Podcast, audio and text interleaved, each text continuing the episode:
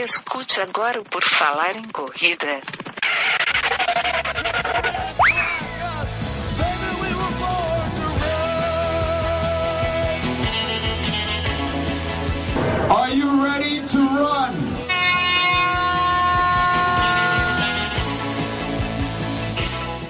Começa agora mais um episódio do podcast do Por Falar em Correr. Estamos aqui novamente, mais um episódio para divertir, informar, descontrair você, querido ouvinte. O meu nome é Enio Augusto e o meu convidado de hoje é Antônio Mansur Filho, que tem uma longa história aí é, no esporte. A gente vai descobrir tudo hoje. Tudo bom, Antônio Mansur Filho? Tudo bom, Mansur?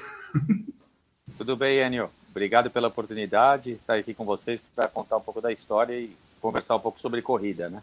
Vamos começar do começo, Mansur, me diga, desde quando tu pratica esporte, desde quando ele está na tua vida, porque eu vi na bio do Instagram que está ali, triatleta desde 1988. Eu, eu imagino que já esteja há bastante tempo na tua vida o esporte, mas aí me conta como é que tudo começou. É, eu sempre gostei de esporte, eu sempre fui direcionado para o esporte desde pequeno, né? É, naquela época eu praticava todos os esportes que, que tinham para praticar, judô, natação, corrida e tudo mais. Eu comecei como atleta de triatlo em 88, mas eu desde pequeno eu já gostava muito de correr. Então muitas vezes eu acordava de madrugada com 10 anos de idade assim e saía correndo pela rua. É, às vezes eu punha até aqueles, aquelas caneleiras que hoje as mulheres usam para fazer glúteo. Antigamente tinha umas caneleiras de peso, eu punha para correr com 10 anos de idade.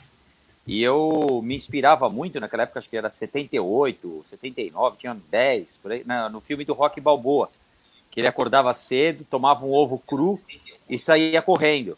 Então até hoje eu me emociono com vendo essa é, é, essa cena, né? Porque eu praticamente comecei incentivado por isso, né?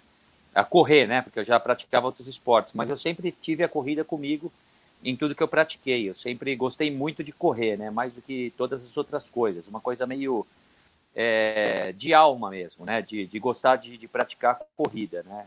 Entre todos os esportes, a coisa que eu mais gosto é, é sair correndo por aí, né? Esse que é o mais gostoso. Antes de tu saber que tu gostava de corrida, tu já gostava de corrida, pelo jeito, então, né? É, a corrida... Não é que a corrida entrou na minha vida, talvez eu tenha entrado na corrida, né? Uma, foi uma simbiose meio que perfeita, né? Porque eu sempre fui uma criança muito agitada quando eu era pequeno, então eu devia sair correndo o tempo inteiro, né? Então eu sempre gostei de correr e eu sempre me emocionava com eventos esportivos, aquela época da Olimpíada de Moscou, que foi uma coisa que passou ao vivo, foi muito bacana. E eu sempre me imaginei como um atleta é, competidor, né? Então não só gostava de corrida, mas eu me imaginava competindo como corredor, né? Então isso é uma coisa interessante, que muita gente começa a correr para praticar o esporte, para fitness, né? Naquela época não tinha muito disso, né? O que tinha era o teste de Cooper, né? Que a gente falava. Né? Então eu gostava muito da, de me ver como um atleta, como um corredor mesmo em competições. Eu me imaginava muito isso, né? E a gente vai falar mais pra frente, mas pelo jeito deu certo isso, né? é, até hoje eu não abandonei, né? Então eu continuo correndo.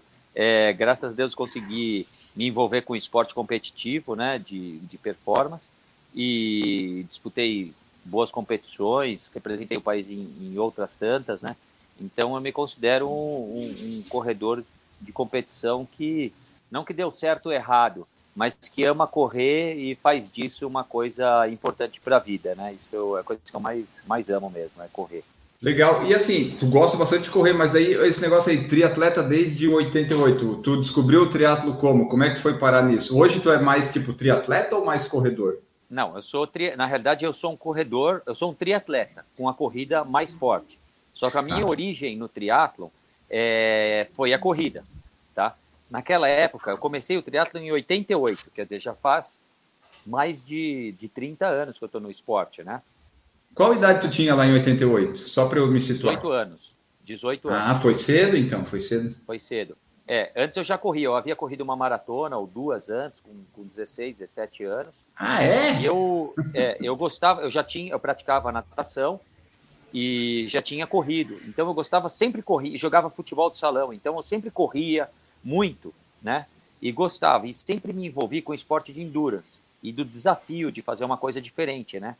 Então o triatlo naquela época era uma coisa muito desafiadora, uma coisa muito nova, não era uma moda.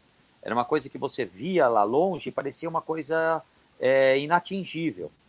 E uma vez houve uma competição aqui no Brasil, acho que foi em 85, no Guarujá, e eu estava lá. E eu vi os americanos competindo, eles saíram da água correndo de bicicleta, de sunga, depois corriam. Daí eu falei, nossa, esse negócio é muito louco, porque eu já nado, eu corro e pouca gente faz. Eu queria experimentar, né? Daí era uma coisa meio incipiente no Brasil, né? Só tinha o Dia Madruga, que era um nadador, foi nadador olímpico e ele competia no Ironman. Havia alguns outros atletas do Rio de Janeiro, eram poucas pessoas, né? Daí eu comecei a, a me envolver, pra, fiz uma primeira prova em 88, em Campinas. Daí a partir de então eu sempre eu continuei, né? Fui me aperfeiçoando, eu peguei o triatlon já numa primeira geração e fui me reinventando, né? Fui me aperfeiçoando de acordo com, com a evolução do esporte, né? Sempre tentando me reinventar para me manter competitivo. Isso foi interessante. Então comecei efetivamente o triatlon é, quando eu vi a primeira prova em 85. Então eu ficava ali tentando fazer a prova, imaginar como seria, pegando informações e para participei da minha primeira prova em 88. Foi um triatlon em Campinas, que no hotel Fazenda Duas Marias, lá em Jaguariúna. Saía de Jaguariúna e chegava em Campinas.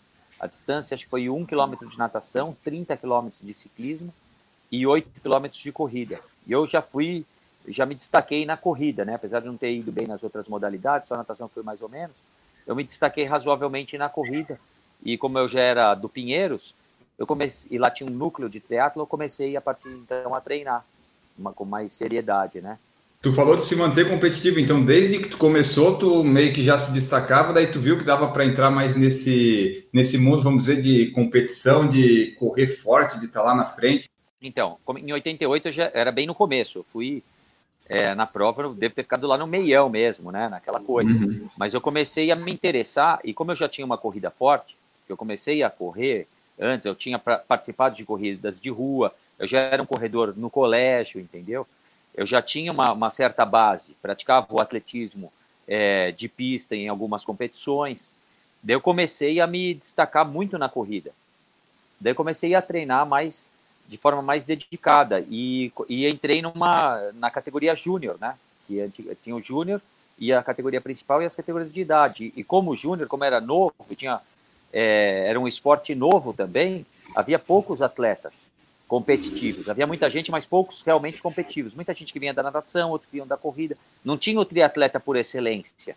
O triatleta ainda não havia sido formado, entendeu? Dentro da evolução do esporte. Então era uma coisa que você conseguia já ir melhorando aos poucos e se formando. Eu fui me formando dentro do esporte. Eu fui acompanhando a evolução do esporte e me tornando um triatleta da mesma forma que o triatlon se tornou um esporte. Eu evolui junto com o esporte. Então fui acompanhando os treinamentos, melhorando as outras atividades e a partir de então tocando, né?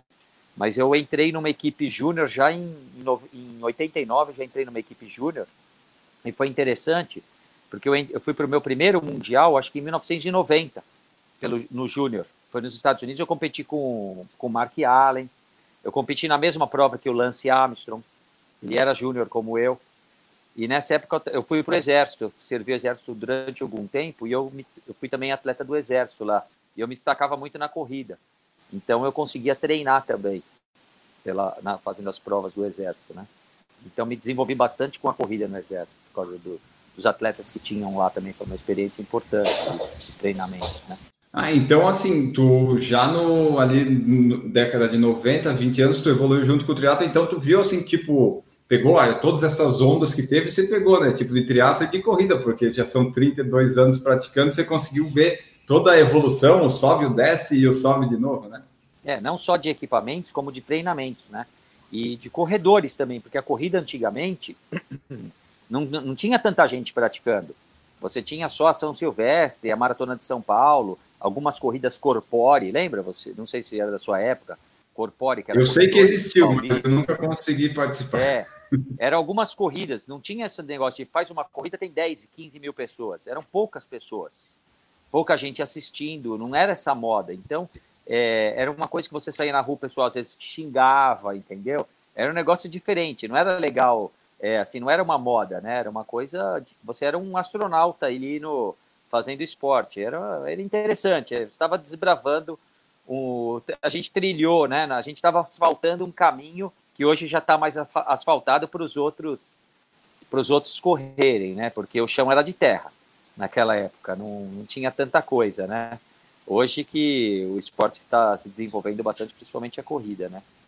É, quando você chegou, de fato, era praticamente tudo mato mesmo, né? Principalmente, acho que no triatlo, né? A corrida, tá, sempre teve aí o pessoal meio correndo, mas triatlo acho que é, era bem menos, né? Ou foi, foi em 90 que começou a ficar mais forte, né?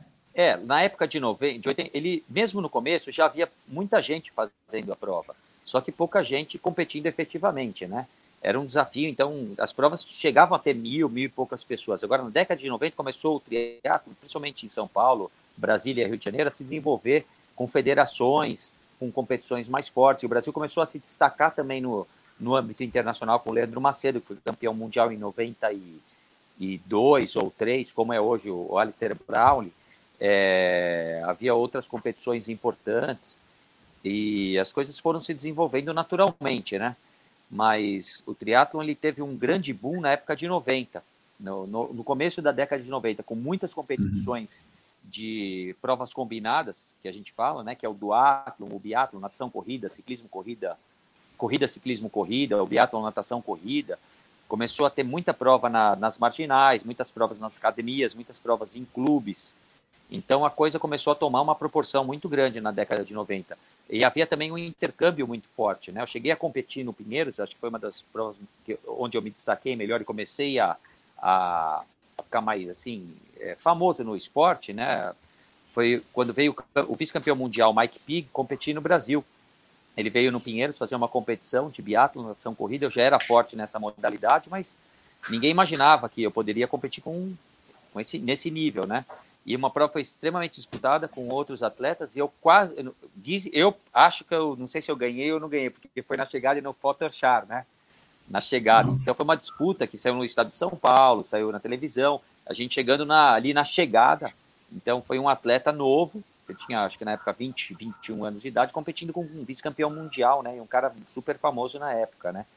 Então essas performances de, minha, de outros atletas principalmente, começaram a dar uma, uma alavancada no triatlo em várias regiões aí do, do país e a gente começou a competir bastante fora também, né? E esse competir fora, tu, tu, chegou a virar tipo atleta profissional? Tu é atleta profissional? Isso aí chegou a tipo a ser profissional ou é tipo é competitivo de estar tá participando, mas não de virar assim tipo um atleta profissional de fato? Então, o atleta profissional é aquele que ganha dinheiro para competir e tem isso como profissão, certo?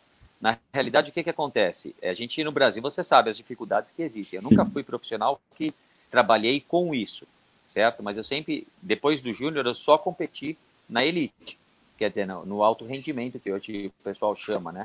Mas eu sempre fui um atleta competir na elite, né? Aí eu competi todas as provas, tive tenho patrocinadores, né? Até hoje, por exemplo, hoje eu sou patrocinado pela Trek, sou atleta do Pinheiros, patrocinado pela Dux, que é de produtos de suplementação, tenho alguns outros apoios, né? Eu tenho alguns apoios que, que me ajudam, mas não para... Eu nunca trabalhei para isso, né? Nunca me sustentei é, com o triatlon, porque na minha época não, não havia essa possibilidade, né? E depois de um tempo, é, já não, não, tinha mais condições com filho. Eu, na época que eu comecei, eu já tinha entrado muito cedo na faculdade, eu me formei muito jovem, com 22 anos, então já comecei a trabalhar, né?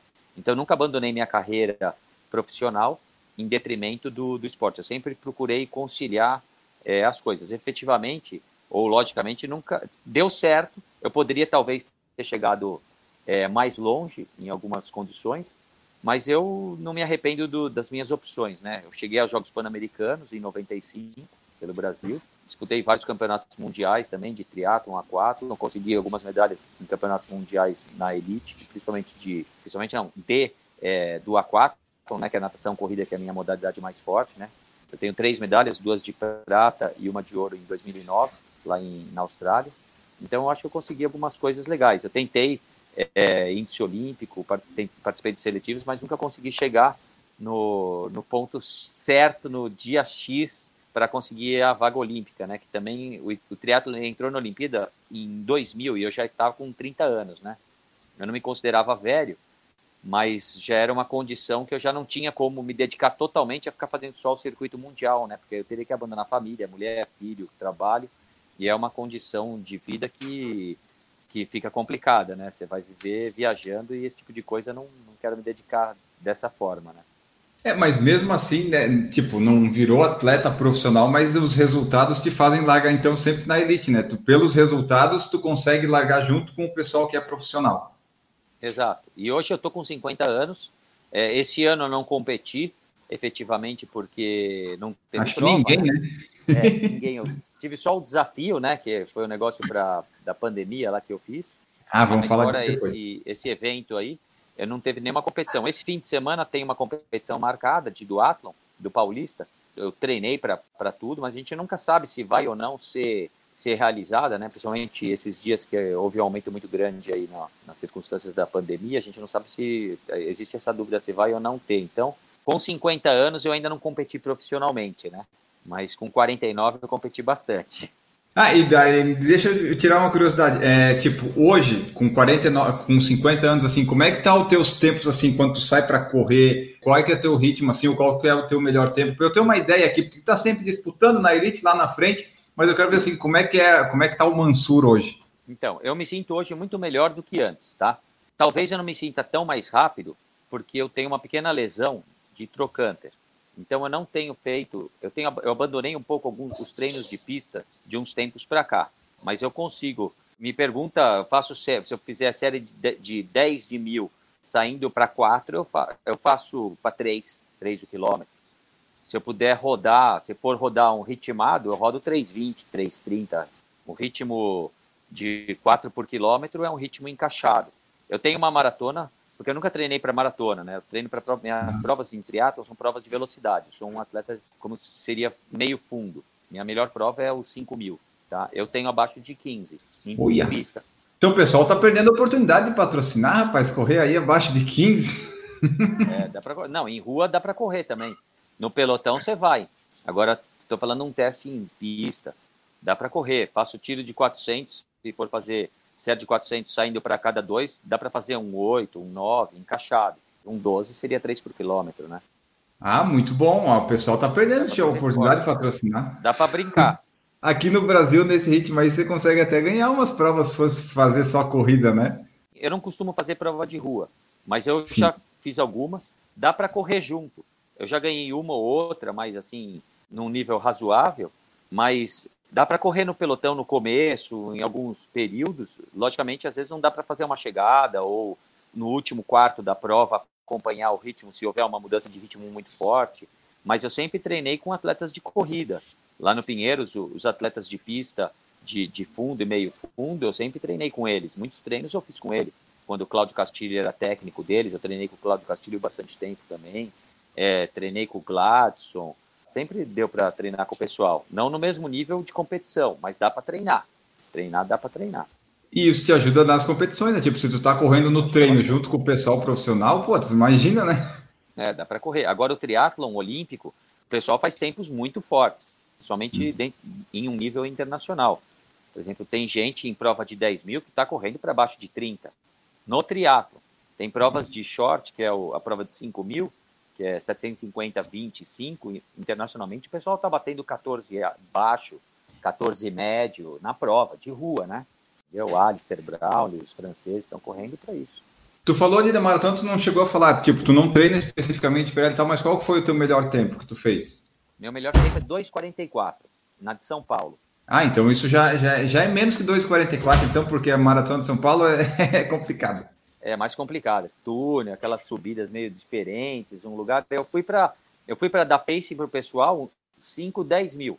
Eu passei 5, 10, passei junto, me animei, falei, vou para 20. O 21 tava ali com um bloquinho bom. Eu falei, nossa, vou indo. Só que daí eu me arrependi. Chegou no, chegou no 30, falei, nossa, o que, que eu tô fazendo aqui, né? Daí caiu o ritmo lá para baixo, né? Eu vinha bem, eu acho que eu tinha passado o 21 com um 17, um 18, uma coisa assim, tava dobrando bem. Daria para fazer um tempo legal. Só que daí caiu bastante dali para frente, né? Quero tentar fazer uma, tentar fazer uma num lugar legal, mais fácil. Não me preparar especificamente para a prova, mas dentro do meu treinamento, fazendo algum, alguns, alguns ajustes, tentar fazer o sem muita modificação de treino, tá? Porque eu já tenho um volume razoável. Eu também não gosto de correr muito volume e nem treinar no contexto geral é uma sobra de volume muito alto. Eu pretendo eu gostaria de tentar arriscar um para baixo de 2,30. E tu acha que hoje, hoje ainda sai, tem como sair, né? No nível que tu tá treinando, os tempos é, é um tempo factível. É, eu acho que um 2,30 é factível. Percurso plano, acho que dá para dá arriscar, né? Não, não dá para falar que vai fazer. Né? Nunca se sabe. Uma maratona você nunca sabe o que pode acontecer, tem que respeitar a prova, né? Mas eu gostaria de, é, seria um objetivo legal de lutar por ele, né? E aqui, ó, tu falou que é das distâncias curtas, então é, tu gosta mais é tipo desses short sprint triathlon, que é uma coisa que fica com o coração na boca o tempo todo? É, a minha prova, onde eu vou melhor, onde eu me dedico mais, onde eu sempre me, onde eu me destaquei mais, são as provas de velocidade, que é o sprint e o, e o olímpico. E muito mais dentro das provas de velocidade, as provas combinadas, que é o aquathlon e o duathlon. Né? Eu sou muito mais um atleta de prova combinada do que um triatleta, na realidade, se for comparar meus resultados, né? As provas longas é, eu gosto, mas eu não, eu acho que eu não tenho uma performance tão é, marcada quanto a minha nas provas mais curtas, né?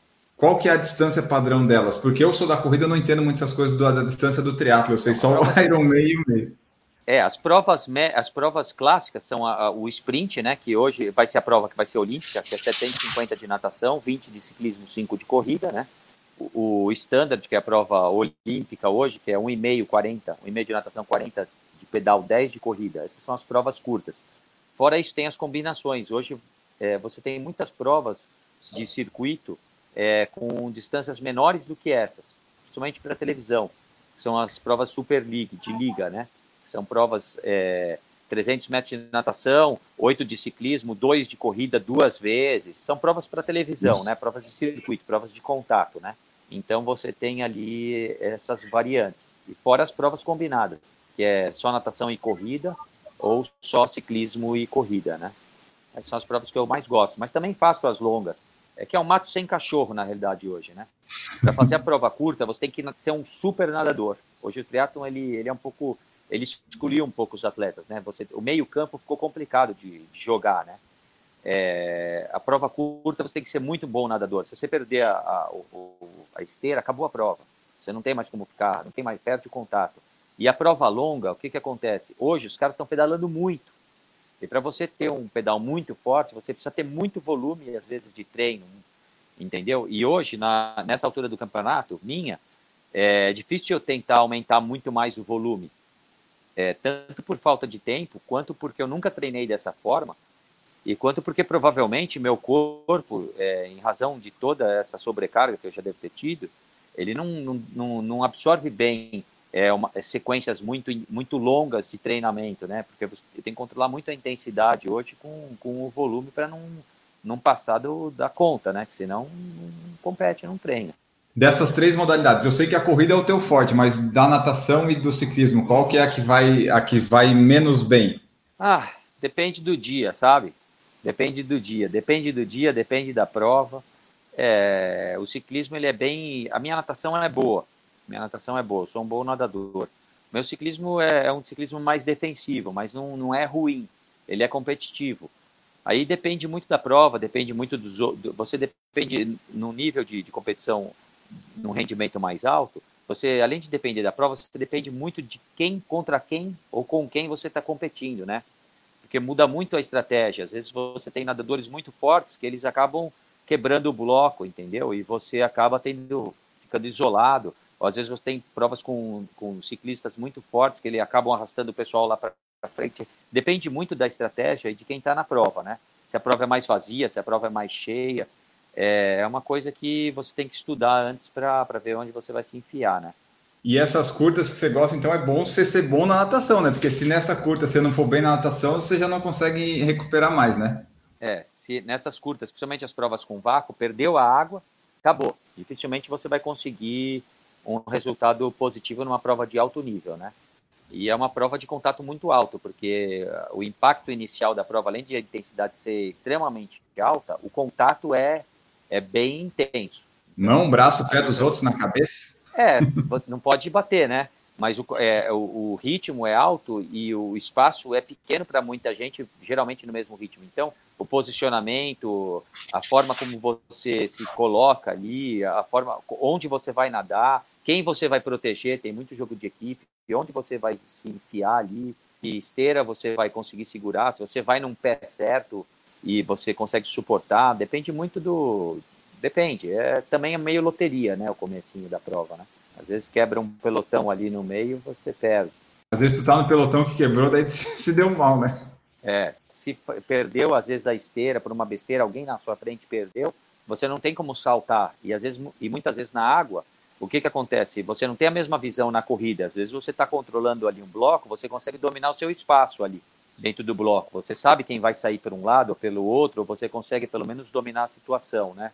Controlar o seu espaço. Na natação, a percepção de que aconteceu alguma coisa diferente, ela demora para vir e você não tem uma visibilidade total, né? Na, dentro no meio de um liquidificador desses. Então, a percepção ali de, de alteração de ritmo, muitas vezes você sabe que aconteceu alguma coisa, você tem que já começar a se colocar. Daí é da prova mesmo, né? Não tem muito o que fazer, tem que levar. Tu falou que gosta das combinadas, né? A, a, a, que tu gosta mais é então a do, do que você foi campeão mundial lá, que é nadar. É nada, corre nada ou é corre nada? nada como é que foi? É, tem as duas. Tem as, depende, do, depende do lugar, né?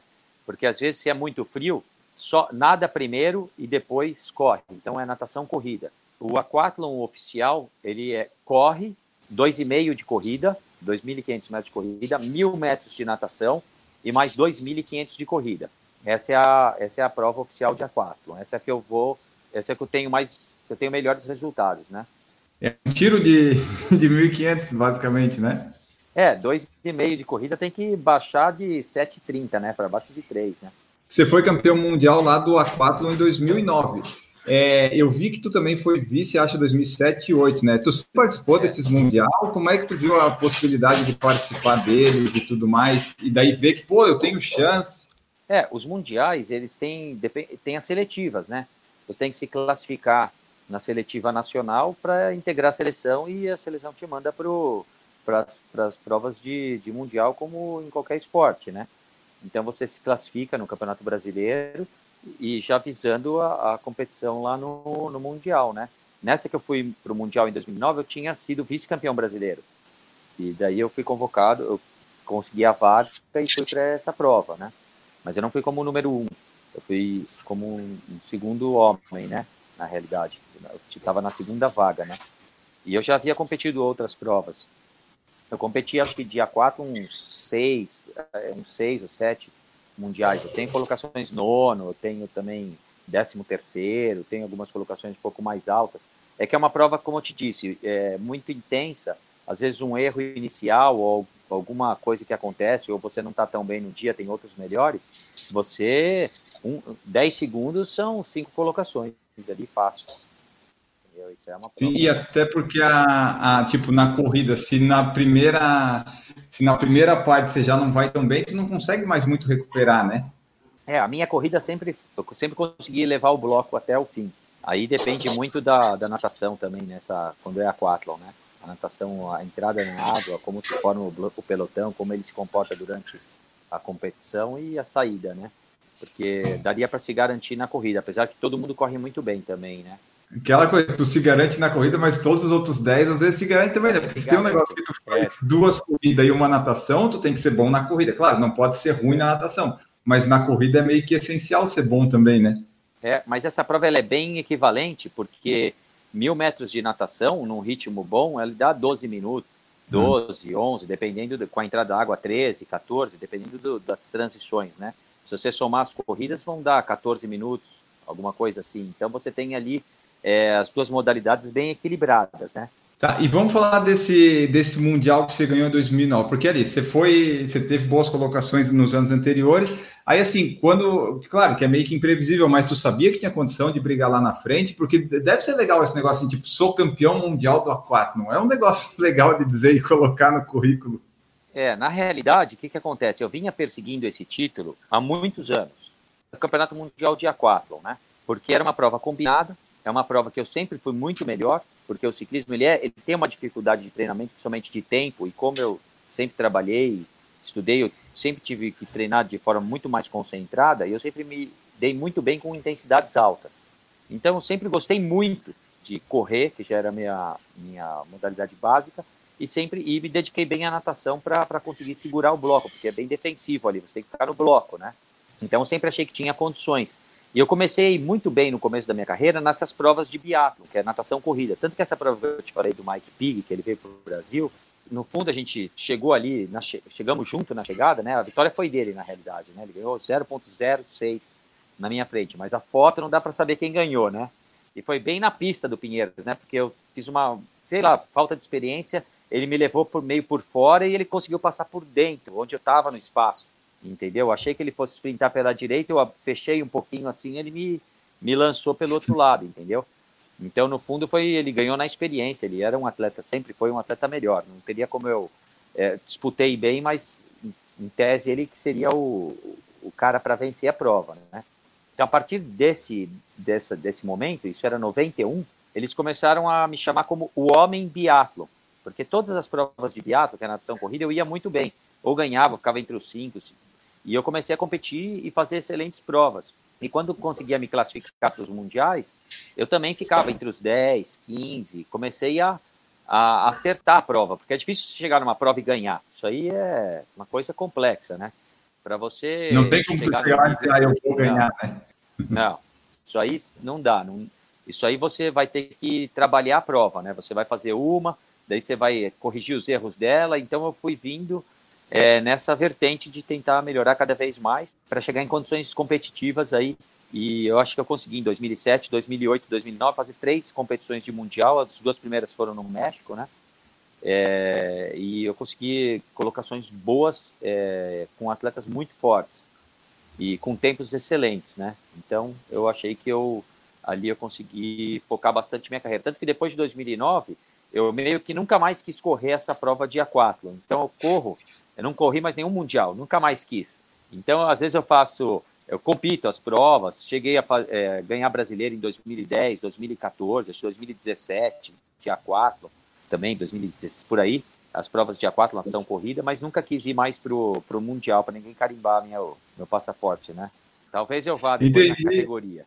Entendi, tipo, tu, tu, chegou no topo e disse, não, eu não quero mais lá, eu já fui campeão mundial, eu não preciso mais me expor a isso, já tá bom. Eu gosto bastante da prova, mas eu também senti um pouco, não sei se é, foi imaturidade na época, poderia ter continuado a competir, mas você às vezes sente uma pressão boba sua consigo mesmo, né? De querer se manter em uma coisa, isso é uma coisa mental meio boba, né? Porque no fundo, é a competição é o que importa, você ir lá e fazer as competições. O resultado acaba sendo algo é, importante é, naquele momento que reflete uma situação X que você depois pode mudar ou não, né? Então é uma coisa interessante isso. Às vezes a pessoa deixa de competir porque acha que não está bem, ou porque não quer perder do amigo, ou não quer perder para si mesmo, né? Isso é uma questão interessante que você vai aprendendo ao longo do tempo e que no fundo ela não é legal, porque você acaba deixando de fazer uma coisa que você poderia ter feito, né? Então eu particularmente me arrependo um pouco de não ter feito outros, né? Mundiais desses aí. Eu quis focar em outras, em outras distâncias, é, acabei focando em duatlon também, que é corrida ciclismo. Fiz algumas provas muito boas, ganhei brasileiro também. Mas eu acabei também ali, eu já estava com quase 40 anos, não querendo mais competir tanto internacionalmente, né? Essas provas mais. porque demandam um pouco de, de energia é, sua e energia familiar também, né? De ir, voltar, trabalho. Meu trabalho é bem intenso também, então às vezes acaba atrapalhando um pouco, né? É, porque tu tem que treinar, tu tem que conseguir ficar bem na, no, no país, né, para daí nessas seletivas para ir para o mundial. E daí já, tipo, tu chegou lá em 2009, você ganhou. Aí depois dali, o que, você ia conseguir mais? Ia só conseguir talvez ficar em primeiro, mas qualquer coisa abaixo disso seria pior. Daí isso às vezes é ruim, a mente não aceita, né? A mente não aceita, é. E também foi um negócio que quis meio que que coroar uma coisa que eu já havia feito, né? Então quis mudar um pouco, porque é importante você tentar mudar também as distâncias. Eu fiz alguma, eu fiz Ironman depois, foquei em, em provas de triatlon mais de velocidade, foquei em outras coisas também para não ficar só naquilo, né? Porque muitas vezes a gente, no, principalmente em prova de endurance, se você não consegue o resultado numa prova longa, é, você às vezes não tem a mesma mesmo reconhecimento, né? Então também eu busquei algumas provas longas, ainda busco algumas coisas é, legais, mas agora com, com mais foco em coisas mais assim específicas, sabe? Porque as provas curtas, para você ir bem, você tem que competir muito também. Tem que ter muita competição, tem que ter muita, muita energia de deslocamento, né? De ir para o lugar, voltar, treinar, voltar. entendeu? Tem muita coisa, não é ir lá e faz a prova. Para fazer aquela prova, você tem que fazer 10 antes. O teu foi uma preparação de bastante tempo, né? Porque tipo, começou em 88, em 2009 que foi vir o resultado, né? É, eu vinha com alguns assim. resultados legais, mas eu coroei hum. depois de praticamente 20 anos, né? Entendeu? Então é um caminho longo para você muitas vezes chegar num, numa condição que você acha uma condição de excelência, né? Para aquilo que você faz. Nada é fácil. Quem acha que vai correr 10 minutos por dia e vai ficar bom, isso não existe. Nada na vida é rápido. Tudo demora, tudo demanda energia, tudo demanda muito trabalho, né? Nada, nada você consegue muito de graça, né? Tudo demanda bastante. E é legal isso, porque você acaba trilhando um caminho, né? E durante esse caminho, esse percurso que você faz, que é o bacana. Que você conhece pessoas, você desenvolve o seu esporte, você começa não só a curtir o esporte pela performance, mas você começa a curtir o esporte pelo aquilo que você faz, né? Aquele começa a integrar a sua vida, né? Você muda seu estilo de vida, fica legal, você se sente bem com aquilo, não como obsessão, mas como algo que te completa, entendeu? Que te faz melhor. Isso é bacana, isso que eu, eu sinto do esporte em si, né? Desse caminho todo, né? Que eu procuro estar sempre nele, isso que é o legal. E assim, 2009, depois que tu ganhou ali, tu acha que tu conseguiu ter mais destaque, mais alguma coisa, ou tipo, tu já tinha bastante destaque no meio e só ajudou meio que a, a fixar? É, aqui isso foi um, um, título importante. Fixou alguma coisa que eu já que eu já tinha e na realidade você tem um título importante, né? Relevante. Isso tem aparece em muitos lugares. É um é um ponto no currículo importante que o pessoal chama que chama atenção, né? E a partir daí você consegue também outras coisas, né? Eu sempre eu tive sorte também de ter integrado, sempre tive na equipe do Pinheiros, que é uma equipe forte então, só o fato de você estar tá nessa equipe já é uma coisa legal também, entendeu? É, você vai apresentando resultados ao longo do tempo, isso vai, vai acumulando, né? É aquilo que eu te falei, né? É um caminho, né? Você faz coisas, você tem provas boas, você tem bons resultados, mas você também tem ruins resultados, maus resultados, né? E é importante também a forma como você enfrenta esses outros resultados. Porque tem gente que tem um mau resultado e para, ou tem um mau resultado e não aceita, entendeu? Você tem que saber lidar também com o que você fez de bom e lidar também com aquilo que não dá certo para você mudar ou para você se reorganizar, para você aceitar também aquilo, né? E não falar não, hoje não é, foi ruim porque eu não estou bem. Não, você foi ruim porque você foi mal e os outros foram melhores. Tem que saber, né? Que sempre tem alguém andando mais rápido que você, senão também não tem graça, né? É, porque assim, tipo, para o pessoal que está mais lá na frente competindo, você vai participar de tipo 50 competições, você não vai ganhar as 50, né? Geralmente você vai perder 49, 48, não é? é? E os amadores que disputam tempo consigo mesmo, vamos dizer assim, também, geralmente você vai perder, né? Você vai tentar 10 vezes o teu recorde nos 10, talvez tu não consiga nenhum. É isso mesmo, você vê. Por exemplo, principalmente a nossa prova, que é uma prova individual, né? Corrida, triatlo, é né? uma prova individual você vai competir contra um monte de gente. A sua chance de ganhar é reduzidíssima. Eu já devo ter competido, particularmente, mais de 500 provas, entre triatlon, provas combinadas ao longo desses anos, porque você compete 30, 40 provas por ano, muitas vezes 15 no mínimo. Né? Se você competir uma e meia por mês, dá 15 provas por ano, 12. Em 30 anos que eu estou competindo, só multiplica, eu tenho mais de 500 provas fácil. Isso aí eu já, já eu parei de contar faz tempo para não cansar minha perna senão não, não saio da cama, né? Não cansar a articulação, não conto mais. Então, você percebe, dessas provas, eu ganhei poucas provas. Triatlon, olímpico, eu não devo ter ganhado mais de 10 provas. Aquatlon ganhei mais.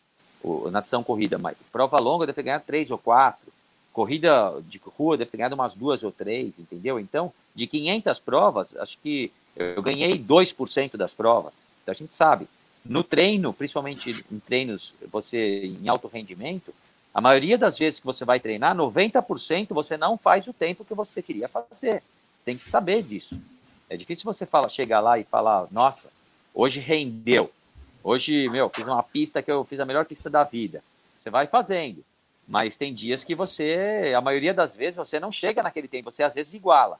Mas para você superar, você tem que ficar muito tempo naquele patamar, e a escada, ela é alta, mas o degrauzinho entre ela é pequenininho e você vai ali, aquele trabalhinho que até você estabilizar para poder saltar de novo, né? Isso é porque, tipo, o pessoal que começa a correr, por exemplo, eles fazem no primeiro, segundo ano de corrida, você faz sempre os seus recordes em tudo, né? Aí depois vai ficando difícil, às vezes a pessoa desanima, às vezes não. Aí depende muito como é que ela vai trabalhar isso, porque cada vez fica pior de você tentar bater o seu tempo.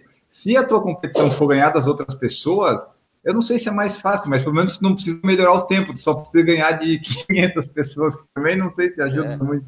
É, o negócio é o seu. É, é, é, muito mais, eu acho que às vezes o tempo é importante, mas é muito mais, na realidade, você se sentir bem no que você está fazendo. Se você se sente bem e a coisa flui, é, o tempo, ele uma hora ele vai acontecer. Porque o tempo, ele é, ele é, um, ele é um retrato muito frio do que acontece, né? Mas eu acho que tem muito a ver com aquilo que você é, assimila de todo esse, esse processo aí, né? De, de treinamento, de como você se sente e, e, do prazer que você tem de, de fazer, né? Se você ficar focando, forçando, muitas vezes aquele cara que fica focando, forçando, ele fica exasperado e não consegue, às vezes, bater, porque ele coloca uma pressão muito grande nisso daí. Ele vai chegar, não é que fica mais difícil de ele bater o tempo, ele está melhorando. Antes ele era ruim, agora ele é melhor do que ele era antes. Só que ele vai, os patamares, depois de alguns períodos, eles são maiores. Você vai percorrer patamares maiores para você poder é, chegar num, num, num, momento melhor aí da sua performance, né? Isso é treinamento, né? Tu falou que faz parte ali do Pinheiros. Isso aí é, é, tu, tipo, tu é sócio, tu é contratado, como é que funciona? E os teus treinos, é tu que monta? Tu tem algum treinador? Então, eu sou atleta do Pinheiros desde 89, né? Eu sou sócio, mas eu tô na equipe, na realidade, acho que só tem dois sócios na equipe, né? Os outros, sou eu e a Bianelli, somos sócios, os outros não são sócios, são atletas contratados, né? As equipes do Pinheiros, grande parte delas, é, os atletas, é, a formação da equipe tem um ou outro sócio e alguns, a maioria de atletas são contratados do clube, né? São atletas que a gente fala profissionais que recebem salário, entendeu? A gente também recebe os benefícios, as coisas todas, mas muitas coisas que a gente recebe a gente reverte para a equipe. No meu caso, como eu não posso receber salário devido à minha profissão, eu reverto aquilo que eu receberia para a equipe, para os outros atletas. Agora, lá no Pinheiros, é, a gente tem o técnico, né? Tem técnico de, do nosso esporte, nosso técnico é o Ortiz, né? Tem, teve o técnico de natação há algum tempo atrás, que foi o Sintra. Já tivemos, depende muito da, da, da temporada, né? O clube contrata o técnico, manda embora, põe outro. Agora a gente está com o Ortiz. Só que desde a pandemia, é, a gente está, o técnico está treinando os atletas, só que a gente está cada um montando mais ou menos o seu treino, porque a gente está sem lugar de treino, agora que voltou, né? Os horários estão complexos lá no clube para você poder. A equipe não está podendo treinar junta, entendeu? E eu me descobri muito bem nesse período, porque eu comecei a refazer meus treinos e me reorganizar. E essa minha organização, eu comecei a fazer treinos muito com a minha sensação de esforço, muito com a minha sensação de experiência de treinamento. E eu achei que eu acrescentei muito. Estou me sentindo muito bem. Eu estou com uma produtividade de treinamento num patamar muito legal. Eu achei que eu tô, tô me sentindo muito bem com o meu treino.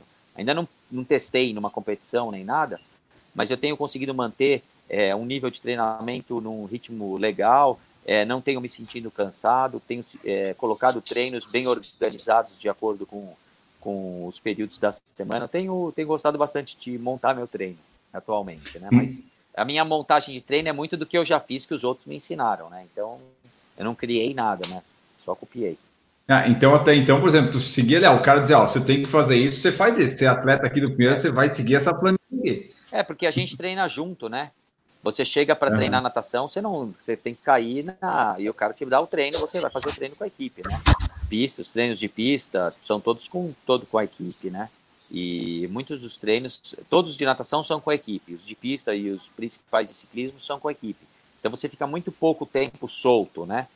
Agora, só que agora está todo mundo solto. Tem atletas nossos, tem dois atletas em Portugal, uma na República Tcheca, que estavam treinando lá do Pinheiros para algumas provas que, que aconteceram lá e ficaram em, algum período, em alguns períodos de treinamento.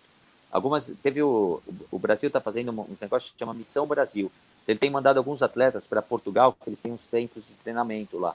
E o triatlon, alguns atletas do Pinheiros que também estavam na equipe foram. Então a gente também ficou mais esguarnecido ainda porque tem atletas em outros lugares, né? E alguns nas suas cidades. Então, em São Paulo, é, só eu estou treinando no Pinheiros de triatlon da equipe principal, né? Tem outros atletas das equipes amadoras, um atleta de aquatlon também. mas a gente não tem conseguido casar muitos treinos, né? Às vezes acerta um, acerta outro, treina com um atleta do triatlon que, que vem no dia, que tá lá, que a gente se organizou. Às vezes até atleta, hoje eu treinei com os caras, dois caras do polo aquático, estavam treinando lá, a gente uhum. fez umas sériezinhas junto, entendeu? Então, virou uma coisa mais, tenho montado minha estrutura de treino mas eu tenho também me ajustado com outros atletas ali para da companhia também, que eu acho importante de treino, né? É gostoso. Antes da, da pandemia, vamos dizer assim, a tua rotina de treinos como é que era? Tu ia para o Pinheiros, aí, ah, tipo, o treino do dia que tinha lá, vocês tinham que fazer, tipo, às vezes é um tiro lá que você não gosta, não, tá aqui, tem que fazer. Como é que era uma rotina de treinos do Mansur? Então, o, a, rotina, a gente nada todo dia, entendeu? A natação é todo, são todos os dias. De segunda a sexta, às vezes tem um treinamento no fim de semana, tá? Então, o nosso treinamento é pela manhã. Geralmente, o treino de natação é o segundo treino. Antes tem um treino de corrida ou treino de pedal. Tem, a, a gente faz uma ou duas pistas na semana. Geralmente era, um, era terça e quinta-feira antes da, da natação. E o pessoal, eu como trabalho, eu, tenho que concentrar todo o meu treino na parte da manhã. Entendeu? Porque eu trabalho e volto só à noite. Então, eu faço, eu, minha rotina de treinamento, a minha, não da equipe. Muitas coisas eu não faço com eles é, em razão do, da minha organização de treino também, né? E eu faço dois treinos por dia, tá? Na sequência. Eu alterno a corrida com o pedal e sempre nado. Geralmente eu tenho quatro treinos de corrida na semana, quatro treinos de ciclismo e cinco a seis treinos de natação, tá? Essa é a minha rotina. Tenho corrido segunda-feira, faço um treino longo, um pouco mais longo, Tá? Geralmente eu sempre ponho fartleks no meu treino porque eu não estou fazendo pista. Quarta-feira seria o meu treino de pista. Eu faço, eu tenho usado muito treino na rua, tenho gostado bastante de treinar as intensidades na rua, tanto por tempo quanto por distância. E eu utilizo muito fartlek, acho muito importante. E na sexta-feira eu faço um treinamento mais de tempo RAM, mais ritmado também com alguns fartleks. E no, no sábado eu faço ali uma transição. Então no sábado é um dia que eu é um treino chave, que eu pedalo com intensidades boas e já saiu para correr na sequência. Dependendo das temporadas ou da época de treinamento, às vezes eu tenho uma quinta corrida no domingo, que é o, o meu pedal mais longo. Então ficaria sábado uma transição curta, domingo uma transição longa ou vice-versa, né? Treino pedal terça, é, geralmente tiros, né? Quinta é, tiro com subida, sábado os treinamentos de, de, de mais é, intensidade, seria como se fosse um tempo de corrida com a transição, e domingo seria o meu treino mais longo de, de pedal, né? Então é mais ou menos isso. Minha, meu volume de treinamento deve gerar uma média. Eu não corro muito volume, tá? Eu geralmente eu devo rodar entre 50 e 60 km por semana de, de corrida, tá? Entre 250 e 300 de varia entre 220 a 350, mais ou, menos, ou 300 por aí. A média é essa de pedal e de natação é mais, tá? Natação a gente eu tenho nadado uma média de 20 a 24 mil por semana. Fora isso, a gente faz treinamentos funcionais aí. É, Fortalecimento bastante, faz? Faço. Utilizo bastante. Minha, minha esposa é personal também, então ela me passa algumas coisas. Eu tenho uma, a gente tem umas rotinas que a gente faz de manhã, né? Antes de tudo. Então eu gosto bastante de, do fortalecimento. Não tenho mais usado atualmente, eu dei uma cortada na musculação por causa dessa minha lesão. Então fiz muito exercício, fiz muito treino de fortalecimento, muita coisa e comecei a, a sentir muito melhor o meu corpo com alguns, alguns exercícios e não outros. Eu sempre fui muito forte no, na musculação, principalmente no Pinheiros, a gente utiliza muito, a maioria dos atletas, a gente usa muito o, o LPO, né, que é o, o, levantamento olímpico, né? Então é muito arranque, arremesso, pessoal de corrida, de natação, a gente arran faz muito arranque, arranco, né? É, clean, arranco, muito peso livre, a gente, agachamento, a gente faz muito, eu agacho com bastante peso. Só que tinha uns tempos para cá, eu comecei a utilizar muito mais os exercícios que eu faço na fisioterapia. E comecei a me sentir muito mais. É, eu gostei mais, tá? Cada um uhum. tem um jeito. Então, eu tenho utilizado muitos exercícios de prancha, muito exercício de elástico, mais de fortalecimento e de procepção, exercícios mais específicos. E eu tenho me adaptado muito bem com isso. Tá? Eu tenho me sentido mais, mais leve e, e mais veloz. Tenho me sentido bem. Não sei, é porque eu ainda não competi. Então, não sei se o resultado disso é bom, mas eu tenho me sentido bem. Então, eu tenho utilizado mais o fortalecimento específico, sem musculação, atualmente, do que o que eu fazia antes. Então, essa foi uma mudada que eu dei também no meu treinamento. Quando você fala do pedalar, você pedala sempre no rolo, na rua? Como é que é? Não. Rolo, eu gosto de, eu não, eu gosto de rolo, mas não tenho rolo. Hoje o rolo está muito caro e eu também canso do rolo. Eu gosto, Sim. apesar de eu não ter muito tempo, eu gosto de andar na rua. Então eu uso muito, eu gosto de sair de casa pedalando. Então eu tenho o meu circuito secreto, perto da minha casa, uhum. tem um circuito secreto, tanto de corrida quanto de pedal. E esse circuito eu utilizo muito no pedal nos dias de subida. Treino de tiro de subida, subida, porque é importante no pedal, principalmente em prova curta, a pilotagem. Então você tem que saber descer, tem que saber fazer curva, tem que saber arrancar, tem que saber sprintar. Não adianta ficar no rolo. Rolo é um putz treino, é um super treino. Só que eu, particularmente, não tenho um rolo legal para utilizar, que é um negócio, um equipamento caro, e eu tenho essa possibilidade de estar perto de casa, eu tenho o lugar que eu gosto. Então eu utilizo esse lugar e gosto e treino bastante na ciclovia, lá da Marginal, sabe? Que é um circuito uhum. de 7,5 km. Então, para mim, é, eu acho interessante para fazer. Trabalho muito alterações de ritmo, intensidade. Então, é, eu gosto bastante. Tenho ido pouco para a estrada, porque eu sou no fim, eu trabalho bastante durante a semana, chega no fim de semana, às vezes eu quero, não, preciso, não quero acordar tão cedo para ir para a estrada. E também é chato esse deslocamento de ir até lá, tem sido, a estrada é um lugar longe para você ir, né? Então você com família, uhum. tudo mais, você tem que acordar cedo, fazer um treino e volta ainda e já chega aqui perdeu praticamente o dia, né? Então eu tenho concentrado meus treinos dessa forma e sempre é, tenho achado que tem dado certo. Também você tem que estar bem, né? A rotina é importante você conseguir fazer, fazer um treino ou alguma coisa que se encaixe na sua rotina que seja bom para você, né? Que senão você não consegue manter, né? O negócio acaba virando um peso em vez de ser uma coisa legal, né? Eu me preocupo muito em fazer uma coisa que eu esteja me sentindo bem também, sabe? Que eu não fique arrasado. Falo, puta, treinei bem. Putz, esse lugar deu certo, sabe? Eu fico. Você tem que vibrar com o que você faz, e não se, se afundar. Eu tenho essa, essa política. E aqui, ó, tu falou de organizar, de rotina. Quando eu conversei alguns episódios atrás com o Iberê Dias, ele falou assim: não, um cara que você tem que falar é o Mansur, porque é, é, eu, eu perguntei para o Iberê como é que ele organizava as coisas todas. Ele falou: não, isso aí você tem que ter uma rotina, tem que ter tudo organizado. Você conversa com o Mansur que ele vai, ele, ele tem tudo certinho, ele vai poder te dizer também. E daí eu queria ver contigo, como é que tu faz para conciliar tudo? Porque que o pessoal que não, que não sabe, né, que talvez não saiba, tu é juiz, né? Então tu tem uma, uma rotina de trabalho que, até por isso que tu falou o negócio do Pinheiros ali, né? Não pode receber salário, essas coisas. Aí eu queria ver como é que tu concilia tudo isso, porque tem que treinar, daí tem a família, daí tem o juiz, tem, eu não sei como é que é a tua parte de juízo, mas tem que ler um monte de coisa, dar sentença, fazer, e daí tem que se organizar para treinar, e daí ele vai lá e compete, ganha mundial de aquátlon, como é que é tudo isso?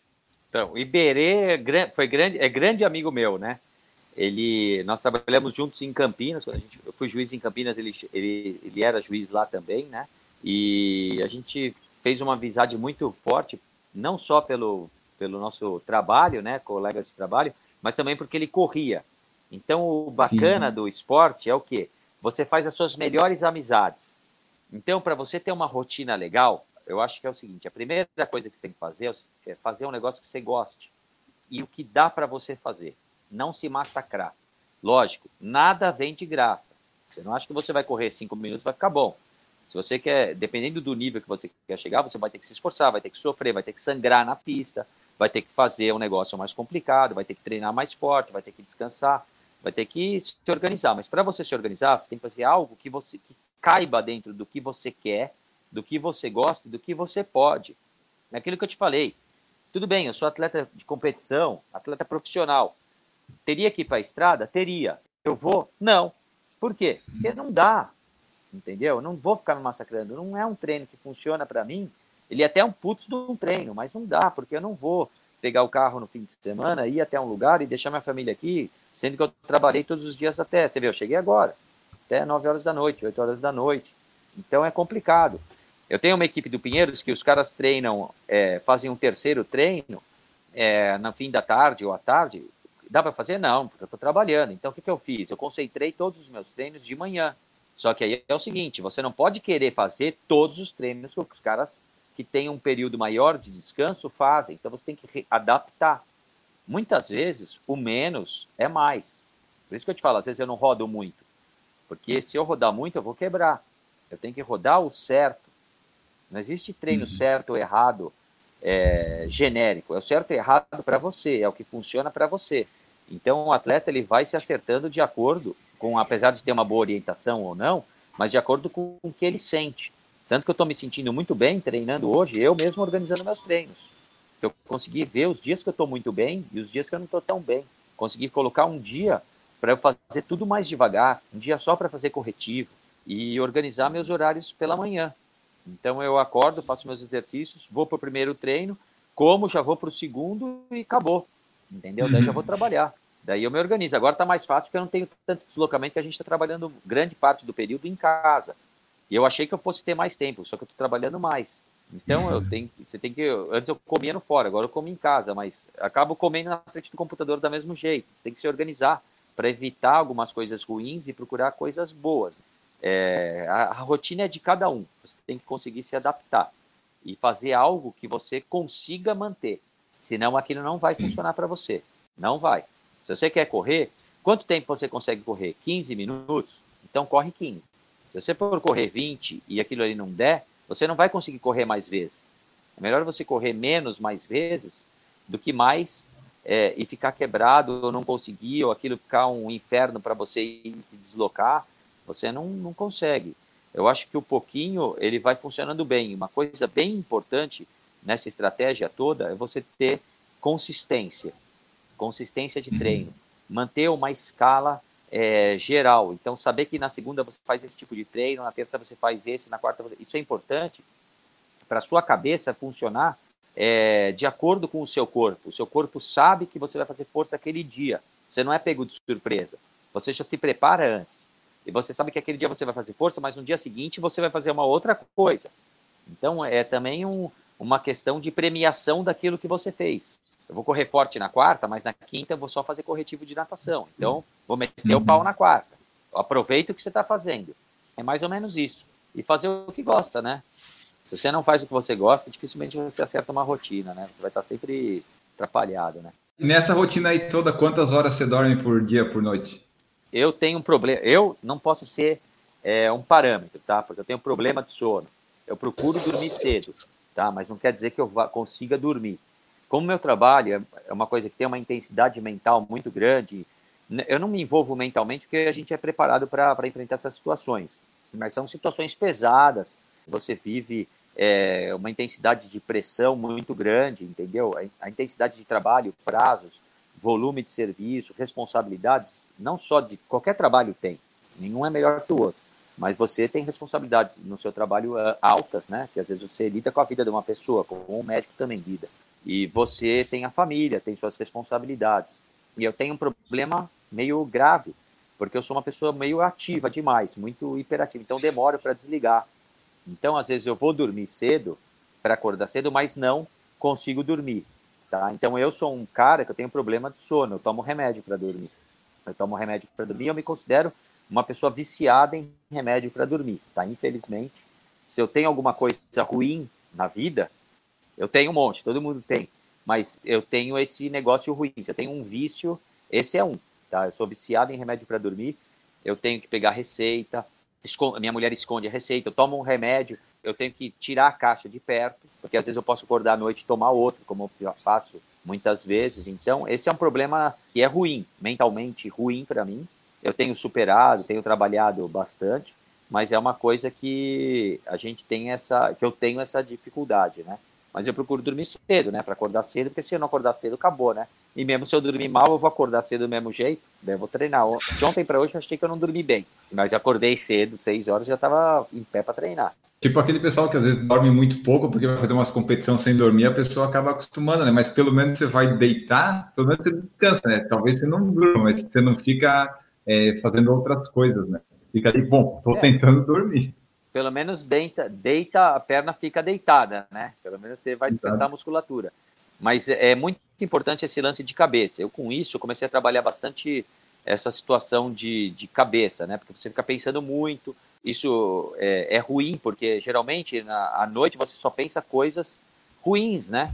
Você não consegue dormir, você começa a pensar em preocupação, você começa a ter pensamentos de sabotagem, pensamentos negativos, isso tudo não é legal. Foi por isso que eu também comecei a tomar mais remédio, o remédio para dormir, porque eu prefiro dormir e apagar do que ficar ali matutando coisa que só vai me prejudicar. Então, eu estou lidando, esse é uma coisa que eu venho lidando já há algum tempo, com esses sintomas de ajustar, né? é, a vida, porque para um atleta também é difícil, principalmente nessa altura que eu tô. Eu sei que eu sou um atleta que já passei por tudo, não precisaria mais correr, mas eu gosto muito, eu quero continuar. Só que eu sinto que eu já eu consigo ter meus resultados, mas muitas vezes a minha cabeça também já quer parar, mas eu não sei como é que eu vou enfrentar parar ou não parar, porque você vai matar uma pessoa dentro de você. Então eu vou ter que me reinventar para fazer uma outra coisa. Isso mexe com a cabeça do atleta também, nessa altura que você tem de, de competição. Porque é difícil você abandonar isso tudo. De uma hora para outra você não é mais ninguém. Por mais que você tenha ganhado ou não sei o quê, de uma hora para outra acabou. Você não vai mais lá treinar com os caras, você não vai mais em competição, você vai ter que mudar. Entendeu? Isso é difícil para o atleta. Não é, uma, não é um momento fácil, né? É, e até porque você começou aos 18, já estão aí, você tem mais tempo mais do que o dobro da sua vida ali, tipo, você já está competindo, né? 32 anos é, é bastante é. tempo. Tu sempre corre, treina, compete forte, essa é a tua característica. Até no Instagram tem uma caveirinha ali, tipo, tu sempre faz uns treinos para morte, sempre compete lá no, no alto, alto nível? Sempre. Eu dificilmente, eu dificilmente faço treino fraco. Eu tenho meus dias de treino mais leve, tá? Mas eu sempre, dentro dos treinos... Aí você faz natação nesse dia, né? É, nesse dia, a natação quinta-feira, que é um treino que eu não faço sério. Mas em todos os meus treinos, eu tenho uma parte que eu faço intensidade. Até nos treinos longos eu faço uma parte de período de parte leque. Apesar que meus treinos longos nunca são muito longos. Meus longos de corrida eu faço uma hora e vinte, tá? Uma hora e quinze agora eu estou fazendo. Mas e daí dá uma meia maratona, né? É, geralmente dá uns 20, é, 18, dependendo do percurso, né? Aqui tem bastante subida onde eu moro. Então eu, eu, eu, trabalho bastante treino na subida, né? Tem bastante, é bem variado. Dá para treinar bem. Porque eu sou, gosto de fazer força, mas na realidade essa caveirinha é que eu sou meio magrelo e eu cheguei, eu chegava numa prova gritando assim, então parecia uma caveira. Então daí os caras começaram a me, a me chamar assim. A gente é magrinho, né? Porque corre. Então fica meio já caveirinha, né? Qual que é a tua altura e teu peso falando nisso? Eu tenho 1,74 e peso 66. É, é caveirinha mesmo. É. Não, eu tenho uma constituição forte devido à natação. E o triatlo é, não é corrida, né? Então você não fica tão é, mais, você fica seco, mas você ganha muita musculatura em razão do pedal, né? Principalmente de coxa e tudo mais, e de natação, né? Você ganha bastante ombro, bastante é, parte peitoral. Mesmo você sendo magrinho, você ganha bastante musculatura nessas áreas que não são tão legais para correr. Você perde talvez um pouco de performance, apesar de você ganhar um aeróbico muito forte você perde um pouco de performance mecânica, né? Isso daí que a gente observa aí nos treinamentos, né? Existe uma perda de performance mecânica de corrida em razão da acumulação muscular em algumas áreas ali que não seriam tão adequadas para a gente poder trabalhar um pouco mais forte, né? Então, assim, o Mansur não consegue correr devagar. Se for assim, ah, vamos correr lá, Mansur, a 6 para 11. Ele diz, não, eu não vou contigo, não dá. É difícil, né? Daí, minha mulher é muito engraçada, porque ela fala assim, nossa, você corre tão rápido e anda tão devagar. Né? Eu, eu ando devagar, bem devagar, super tranquilo. Só que na hora que saio para correr, eu já saio ritmado. Eu já saio encaixado, deixo a coisa fluir e eu vou sentindo. O negócio começou a encaixar, eu já eu deixo a coisa acontecer. Né? Ainda mais agora que com esses tênis aí bom pra caramba que estão saindo, eu só tenho tênis de competição agora. Eu não uso nem tênis para rodagem mais. Eu é um tênis só para tudo. Qual que é o teu ritmo de trote? É tipo 4,30? É, eu gosto de ritmado. Eu gosto de correr 4,20, assim, tá. 4,15. Quando você sai assim, encaixa, aqueceu, encaixou um 4,15, 4,20, tá bom para começar a brincar. E tu falou assim dos tênis. Hoje em dia, quais são os tênis que o Mansur gosta de usar, os teus preferidos? Olha, eu sempre gostei de tênis bem baixinho, tá? Sempre. Então, eu sempre gostei do Adizero Pro, da Adidas. Eu usei bastante é, o Tartar, da ASICS. Sempre usei esse tipo de tênis, desse, é, o, aquele rápido, como é que chama? DS Racer, talvez? Não, Não Hyper Speed. Eu acho alto. Hyper Speed, Hyper Speed. Sempre usei muito para competir. Gosto. Só que daí o que aconteceu? Vieram esses tênis com carbono. Daí eu comecei com o, o, o iFlight lá, que é só o, um carbono, né? Daí depois que eu troquei para esse Next, eu não consigo botar outro tênis no pé, sinceramente. Não é propaganda nem nada, porque eu nem tenho propaganda de tênis, eu compro tênis. Esses tênis de carbono, eles modificaram a mecânica da corrida. Eu tenho percursos que eu faço, eu moldo tênis, dá outro tempo. Tanto que eu só estou usando o Next para tudo. É caro, é. Mas eu pego esse tênis, eu uso até acabar. Eu uso todo dia, todo treino eu uso. Vou rodar Next. Pista, next. Cadillac, next. Não dá. Porque para mim é um tênis que ele te melhora a performance e preserva a sua musculatura. Eu tenho corrido muito bem com esse tênis. Eu ainda não experimentei outros tênis de carbono, tá? Porque também para gastar dinheiro, né, não dá. É um tênis só que dá para comprar. Custa mil e poucos reais, mil duzentos, mil trezentos reais um tênis e ele vai durar três, quatro meses com que você roda, né? Então você vai ter que trocar um tênis desse em um período muito curto. Mas né? para ti, tu melhorou, tipo, pro teu Melhorei nível, pro que tu corre, tu melhora. Consegue mensurar em quantos é, segundos ali, minutos por quilômetro foi? Segundos eu não, não dá, é difícil mensurar, mas eu acho, posso te falar que eu melhorei uns 5%, vai. Eu acho que eu melhorei, melhorei, melhorei mesmo. Eu me sinto melhor, é aquilo que eu te falei, eu me sinto melhor correndo assim. Apesar de ele uhum. ser um uhum. pouco instável, depois que você acostuma, eu particularmente, cada um tem um esquema, né? Eu não gosto de falar o que eu faço, funciona para todo mundo. Eu estou usando só esse tênis.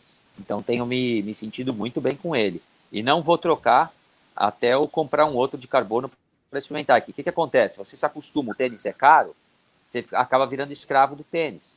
Você não vai pegar e torrar mais um pau e pouco num outro tênis, né? Não tem como, né? Por isso que eu não tenho rolo também. Hoje você comprar um rolo é 8 mil, 9 mil reais. Se não tivesse patrocínio de bike, eu não ia dar para competir, porque Sinceramente, para você ter o equipamento, tudo arrumadinho, você precisa ter um apoio, senão a coisa complica. Joy Aranha perguntou assim: ó, um conselho para quem começou o triatlon agora com 44 anos, só corri e pedalava antes. Só corri e pedalava? É. Ótimo. Se já, já tem uma base esportiva, melhor ainda. Precisa incluir a, a natação. Sempre alternar os esportes. Entendeu? Sempre alternar o esporte. Como ele está começando a natação agora, é legal ele começar a nadar mais, porque a natação é, demanda técnica, entendeu? Demanda uma técnica diferente. A corrida e o ciclismo eles são mais naturais, mais tranquilos de você fazer. A natação demanda técnica. Eu utilizaria muito mais é, fazer treinos mais alternados, evitar de fazer corrida com pedal junto, porque você vai ter uma sobrecarga muito grande. Deixar esse treino de corrida e pedal junto só para um dia na semana. Eu faço assim. E alternar, é sempre legal alternar com a natação, porque a natação é um esporte que você vai ter menos impacto é, articular, muscular, e utilizar a natação depois do esporte de corrida ou usar como um segundo esporte. Porque se você nada antes uhum. e corre na sequência, fica muito desgastante a corrida. Então você tem uma, um, uma possibilidade de lesão também bem alta. E fazer porque gosta, né? Aquilo de sempre, né? É um, um astral muito grande fazer. Vale a pena. Começar não tem idade. Eu ia te perguntar ali quando eu perguntei do tênis se melhorou e tal, tu usa algum GPS relógio para controlar tempo e ritmo? Eu uso. Só que eu não sou viciado. Eu tenho um relógio da Polar que eu uso para controlar o tempo, o ritmo. Só que muitas vezes eu não uso nada, somente pulsômetro. Eu, eu uso, mas depois descarto porque canso. Então eu vou muito na sensação. Como eu hum. sempre corri muito na pista, eu tenho muita noção na pista. Pergunta para os meninos lá que treinam comigo eu passo uhum. sem relógio e digo o tempo que foi. Um 21. 32 anos dizer, isso? Geralmente eu acerto, porque eu conto a passagem, né? Eu sei contar a passada. Mas, é, na realidade, eu tenho bastante noção. O melhor negócio para você controlar o tempo, o tempo, lógico, né? Teria que controlar, mas a melhor coisa para você controlar é a sua sensação. Eu acho que é muito. Você não pode ficar muito escravo do equipamento, né? Você tem que ser mais escravo, não escravo, mas você tem que entender porque o equipamento também muitas vezes é limitante. Às vezes você está bem, você olha lá, deu um pulso alto, você para. Né? Você fica, às vezes, muito enquadrado no equipamento. E nesses treinos que tu faz aí, tu usa a coisa de frequência cardíaca para ver ou também tu não se importa com isso, já que tu faz sempre não. no limite? Não, eu vou até cuspir sangue, se precisar. Tiro forte e fraco, ou tiro na pista, você vai pela intensidade. Se é tiro de 400 e é forte, é para fazer forte. Não adianta você ficar com aquele pulsômetro ali. Você não vai, provavelmente você não vai conseguir olhar. Vai olhar no 200, vai olhar 34, 35 segundos, você não vai conseguir olhar o, o negócio. A maioria dos corredores de pista corre com o relógio na mão, não corre com o relógio no pulso, para marcar o dar o lap. É difícil o cara ficar girando o braço ali num, num tiro de intensidade. Foi uma coisa mais longa, o cara quer fazer um treino controlado, é importante. Mas eu costumo é, não utilizar muita frequência cardíaca, eu vou muito mais na minha sensação. Mas eu acho importante se a pessoa é, tem um, um objetivo ali, ou tem um treino específico para fazer e quer fazer naquela frequência cardíaca e tudo mais, é, é um treino, tem que fazer. Tá certo nem errado, mas eu particularmente não uso. A tua sensação é o sangue, né? Não, a minha sensação é, se é forte é o sangue. Se é ritmo, você sente que seu corpo está fluindo, você sente que sua perna está pesada, você sente que o treino tem que ser, tem que corresponder àquilo que você, a sua sensação daquele momento. Muitas vezes eu vou correr 130 de pulso. Às vezes o cara está no 130, mas ele está se matando para fazer isso. Era melhor ele não ter pulsômetro e encaixar o treino. Às vezes o cara forçou demais, ou às vezes o cara está muito bem, dá para ele melhorar, evoluir, ele não evolui porque o relógio enquadrou ele. Uma faca de dois gumes. Tem que saber usar as duas coisas, não ser muito radical, de um lado nem para o outro, mas tem que também ter a percepção. Tu falou das competições, então, tipo, tu, tu chegou a anotar uma época para saber quantas tu fez ou tu sempre foi assim, ah, eu sei que fiz mais de 500, mas tu chegou a anotar alguma época para ver até onde é que tinha ido? Olha, até o meio de 1900, até o meio da década de 90, por aí, eu tinha anotado todas as competições num livrinho, com resultado, com um monte de coisa, com até colado coisa de jornal que tinha na época. Eu tinha um negócio bem arrumadinho. Só que daí eu acho que eu perdi esse negócio. Daí me desinteressei um pouco por ficar anotando, né? Mas eu tinha tudo anotado. Tinha tudo bonitinho. Agora eu não sei nem os tempos que eu fiz mais. Sem perguntar, meu tempo de maratona é 2,44 alguma coisa, mas eu não sei qual foi a colocação, não sei o ano direito que foi. Você acaba esquecendo. Eu não tenho muito. Também não, não é legal ficar anotando muito, porque depois você sempre vai pior. Às vezes você piora muito, você fala, nossa, estou numa fase ruim. Você só, às vezes você está tão bem, você fala, nossa, hoje, esse ano foi tão bom, foi tão legal. Daí você olha lá o que você anotou e fala, puta, esse ano foi horrível. Tu falou ali, tu está com 50 anos, tu está competindo bem e tal. Até quando tu acha que consegue manter esse ritmo aí? Porque tem, tem o ritmo dos treinos, né? De manter o ritmo, de continuar competindo ali em alto nível, e tem o ritmo de trabalho, de família e tudo. Até quando tu acha que vai mantendo isso? Olha, eu gosto muito de competir e de treinar. Enquanto eu gostar, dá para fazer. O problema disso tudo é lesão problema é lesão. Você chega no momento da sua vida que você já tem algumas coisas que te são impeditivas. Essa minha lesão no quadril é uma lesão chata que eu estou tratando, melhorou pra caramba e eu consigo melhorar. Só que ela vai chegar um momento que ela vai me atrapalhar. Não vai mais dar para correr tanto com a intensidade que eu quero. Tanto que, por exemplo, atualmente eu não tenho feito pista. Não tenho corrido na pista, que é uma treino que eu amo. Por quê? Porque ela me força muito o quadril. Então eu também pretendo assim é, nunca parar. A gente nunca pode se aposentar, entendeu? Eu posso parar de correr num alto nível, mas eu vou querer continuar é, correndo talvez na categoria ou não fazer mais triatlon. Correr, uma coisa que eu amo muito é o seguinte: eu quero fazer, continuar sempre nadando, fazer prova de travessia é, no nível que der, continuar correndo. Eu quero fazer mais para frente algumas corridas de montanha, quero fazer outros desafios, algumas coisas diferentes. Mas eu sempre vou estar no esporte competindo e treinando. Isso aí a gente não para. A gente que gosta de correr não vai parar nunca. E tem alguma prova dos sonhos assim que tu queria fazer, tipo, ah, ir para Kona, tipo, para Boston, umas coisas assim? Tu tem uma prova que tu não. pensa putz, essa aqui eu quero fazer? Não, eu tenho assim coisa que me dá, eu sou muito espontâneo, eu gosto das coisas no momento. Eu acho que eu, como eu quis fazer essa prova de 2h30 de maratona, talvez eu queira fazer em Boston, vamos ver. Talvez queira fazer uma maratona num lugar fora. Competir triatlo, eu já competi no mundo inteiro. Eu, como nunca fui um atleta de prova longa, não tenho muita vontade de fazer Kona, porque provavelmente eu vou tomar um ferro lá muito grande. Então, talvez você não queira. Mas a gente sempre está aberto a opções. Talvez eu queira atravessar o Canal da Mancha, sei lá. Fiz aquela loucura do 24 horas de triatlo indoor, entendeu? Foi bacana pra caramba. Foi um desafio espontâneo que eu quis fazer na hora. Então, acho que é do dia a dia. Você vai pensando e uma hora as coisas vão aparecendo e você vai fazendo, né? É mais ou menos assim que eu, que eu lido com as coisas. Tu falou aí, vamos conversar dele assim rapidinho, desse desafio 24 horas que tu fez, que foi para arrecadar doações para o Hospital das Clínicas de São Paulo para para compra de equipamento, de EPI, essas coisas para o coronavírus, né? Como é que surgiu essa ideia de fazer? Tu estava treinando, porque foram 24 horas direto é, nadando, pedalando e correndo tudo num, num quarto, quarto, não, lá numa sala pequena, né? É, foi dentro da Care Club, né? É, a gente já estava, já fazia um mês que a gente estava em quarentena e estava sem poder fazer nada, lembra? Eu estava treinando amarrado no meu prédio, na, na, na piscininha infantil, estava pedalando aqui em volta no meu percurso e correndo por aqui também. Mas estava fazendo um pouquinho de cada coisa. E aí eu vi o pessoal fazer coisa indoor é, para arrecadar fundos. Eu vi aquele Frodeno, que é o Ian Frodeno, que foi campeão olímpico e ele foi campeão do Ironman. Ele fez um Ironman indoor para arrecadar fundos para o hospital lá da Alemanha. E a gente tem contato, tem contato com os atletas. Eu falei, nossa, Ninguém no Brasil fez uma coisa assim. Eu quero fazer uma coisa legal para mostrar também que os atletas, a gente como atleta, pode colaborar, pode fazer uma coisa legal, pode incentivar, porque o nosso objetivo é superar obstáculo, né? E fazer com que as pessoas também se, se inspirem na gente, a gente se inspira nas pessoas, as pessoas se inspiram na gente. Quando você está na torcida lá correndo, você não se inspira no cara que está batendo palma para você, aquilo ali melhora, né? É um astral, você cria um ciclo virtuoso, né?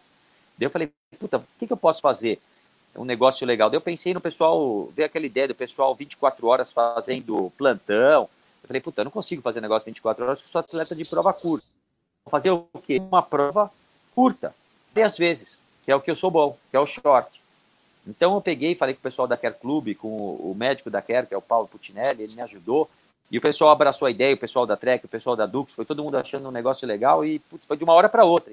Eu pensei isso numa segunda-feira e a gente fez na, no, no, domingo na sequência. Foi super caseiro. Sabe quando você reúne um monte de amigo para fazer uma coisa na casa do, do outro amigo?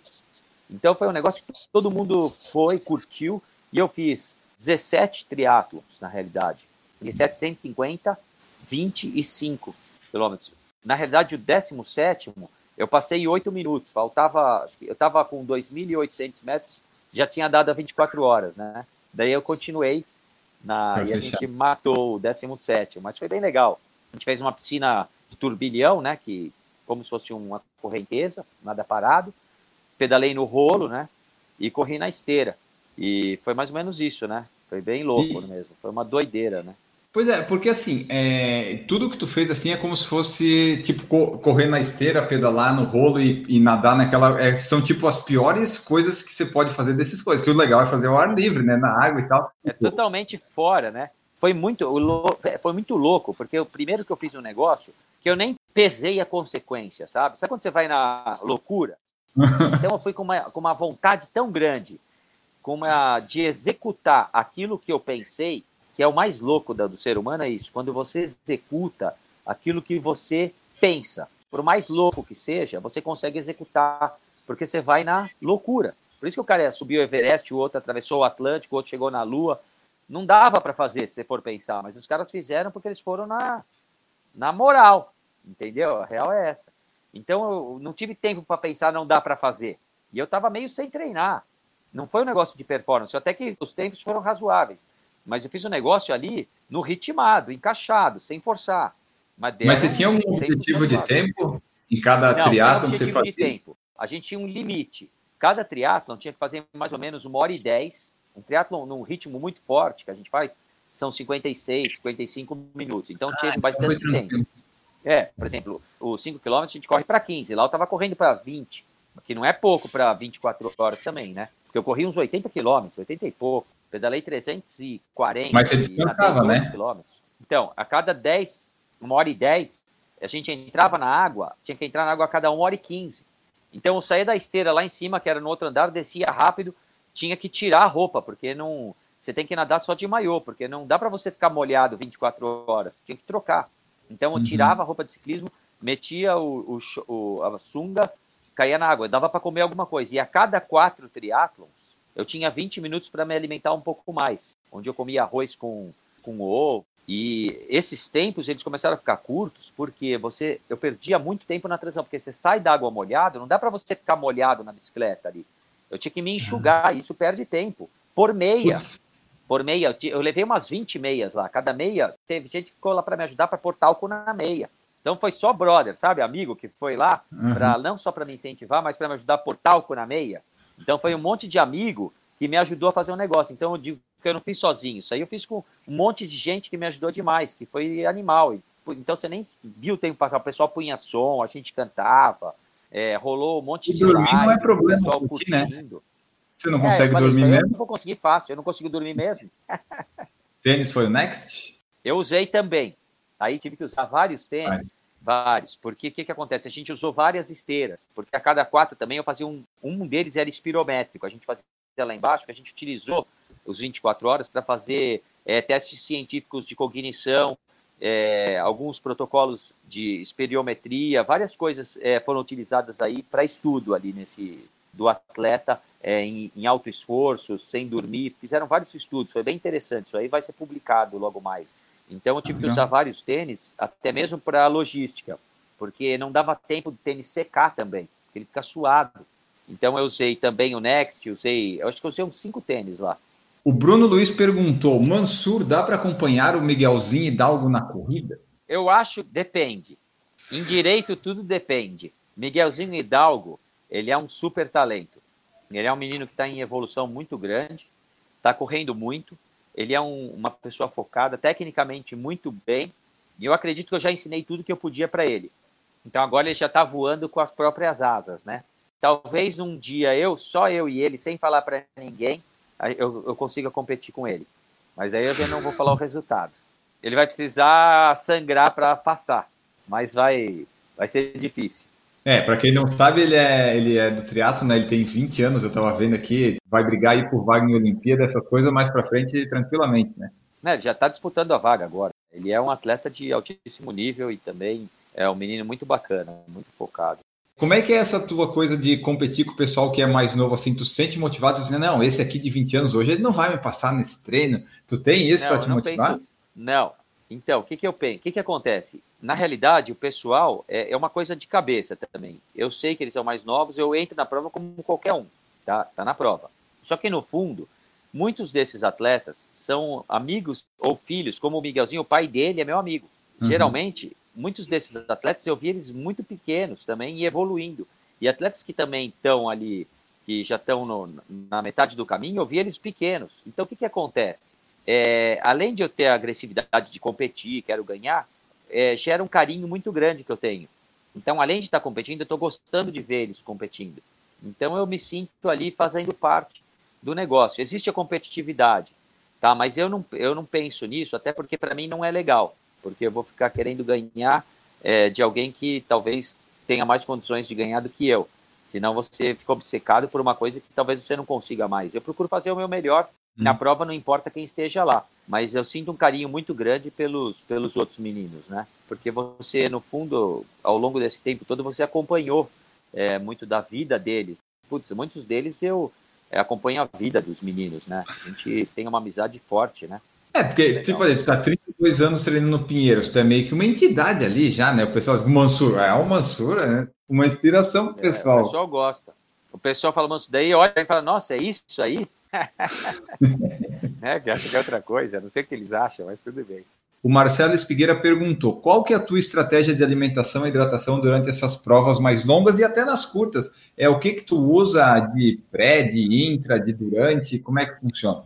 Então, tem bastante coisa. Tem que ter um nutricionista, né? Tem que ter um nutricionista. Não tem jeito para você se organizar, principalmente em provas longas. O que é muito importante é você nunca se desidratar, tá? Se você se desidratar, acabou a prova. Então você precisa entrar na prova hidratado. A prova curta, muito de velocidade, muitas vezes você não consegue nem tomar água. Muitas vezes, prova de 5 mil, não sei o que, você vai só jogar água no corpo. Mas uhum. você precisa tentar tomar água. O carboidrato é importante. Então você tem que ter uma estratégia de nutrição. Provas mais longas eu uso carbo, geralmente gel, ou o carbo que eu tenho, que é, eu uso o Energy Quick, que é super bom da Dux, ou hidratantes, que é Hydrolyte, coisas assim. É, eu utilizo bastante, eu procuro utilizar a cada meia hora. Faço essa estratégia. Já entrar Mas você tem nutricionista? Tenho nutricionista. Eu tenho nutricionista. Atualmente estou com nutricionista da Care Club, já há algum tempo. Então tenho toda uma estratégia nutricional para os treinamentos e para as competições. Nas competições eu costumo utilizar o carboidrato a cada meia hora, tá? Antes é, já entrar alimentado para a prova e depois carboidrato com proteína. Basicamente são esses esses elementos básicos aí para você poder se sair razoavelmente bem, né? E no dia a dia, assim, tu segue alguma dieta, tu tenta evitar alguma coisa para manter é, assim esse nível? É, aquele que que acontece? Você já se acostuma a não comer muita porcaria, né? Eu faço a, a dieta normal, arroz, feijão, bife, eu não corto nada, tá? Uhum. Mas eu não gosto, eu não uso, não tomo refrigerante às vezes, bebida não bebo. Fim de semana tomo uma cerveja? Tomo. Tomo um vinho? Tomo, mas não antes de competição. Fritura, evito. Como hambúrguer? Como, uma vez por semana quando eu gosto.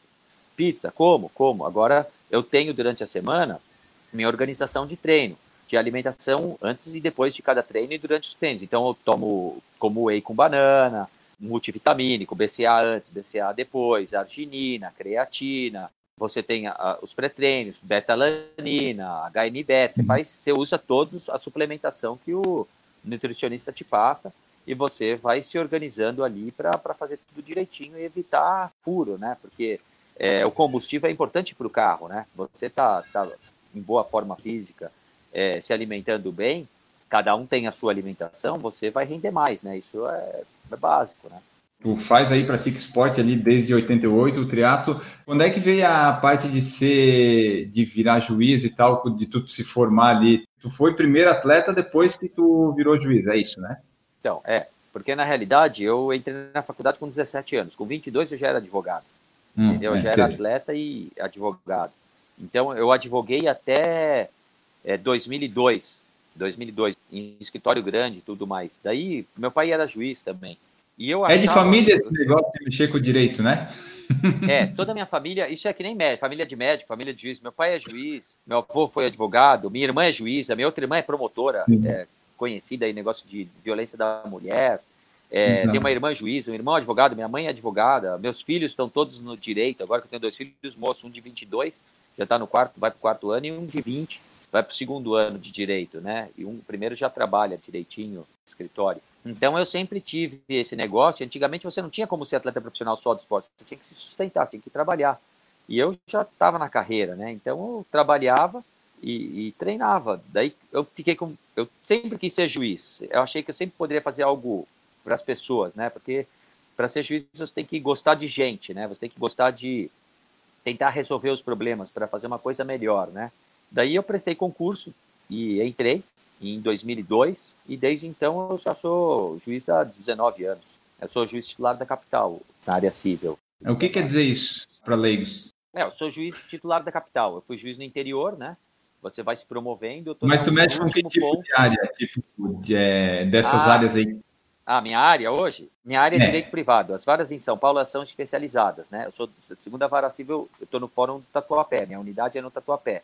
É direito ah. privado. O que que eu, com o que que eu lido? Indenizações, ações de banco, é, consumidor, é, seguro, que mais? É, mercado de capitais, tudo. Entendi. Tudo que não é crime, que não é família, execuções, tudo que não é crime, que não é família, que não é trabalho e que não é fazenda pública, é direito privado. Isso aí tem que ler bastante, dia né? Dia. É, tem bastante processo, né? Tem processos complexos, tem processos é, mais simples, mas o volume de serviço ele é alto, né? A rotatividade de ações, a distribuição é muito alta. A gente tem uma distribuição mensal de mais de 250 processos por mês. Eu chego a analisar, rodam para mim por dia uma média de, de 120 processos. A gente tem uma média de. Pergunta para o Iberê. O juiz aqui da capital ele dá 3 a 4 sentenças por dia. A gente despacha uns, uns 60, 70 processos, faz uns 20, 30 bloqueios. Bastante coisa. Tem que trabalhar bastante.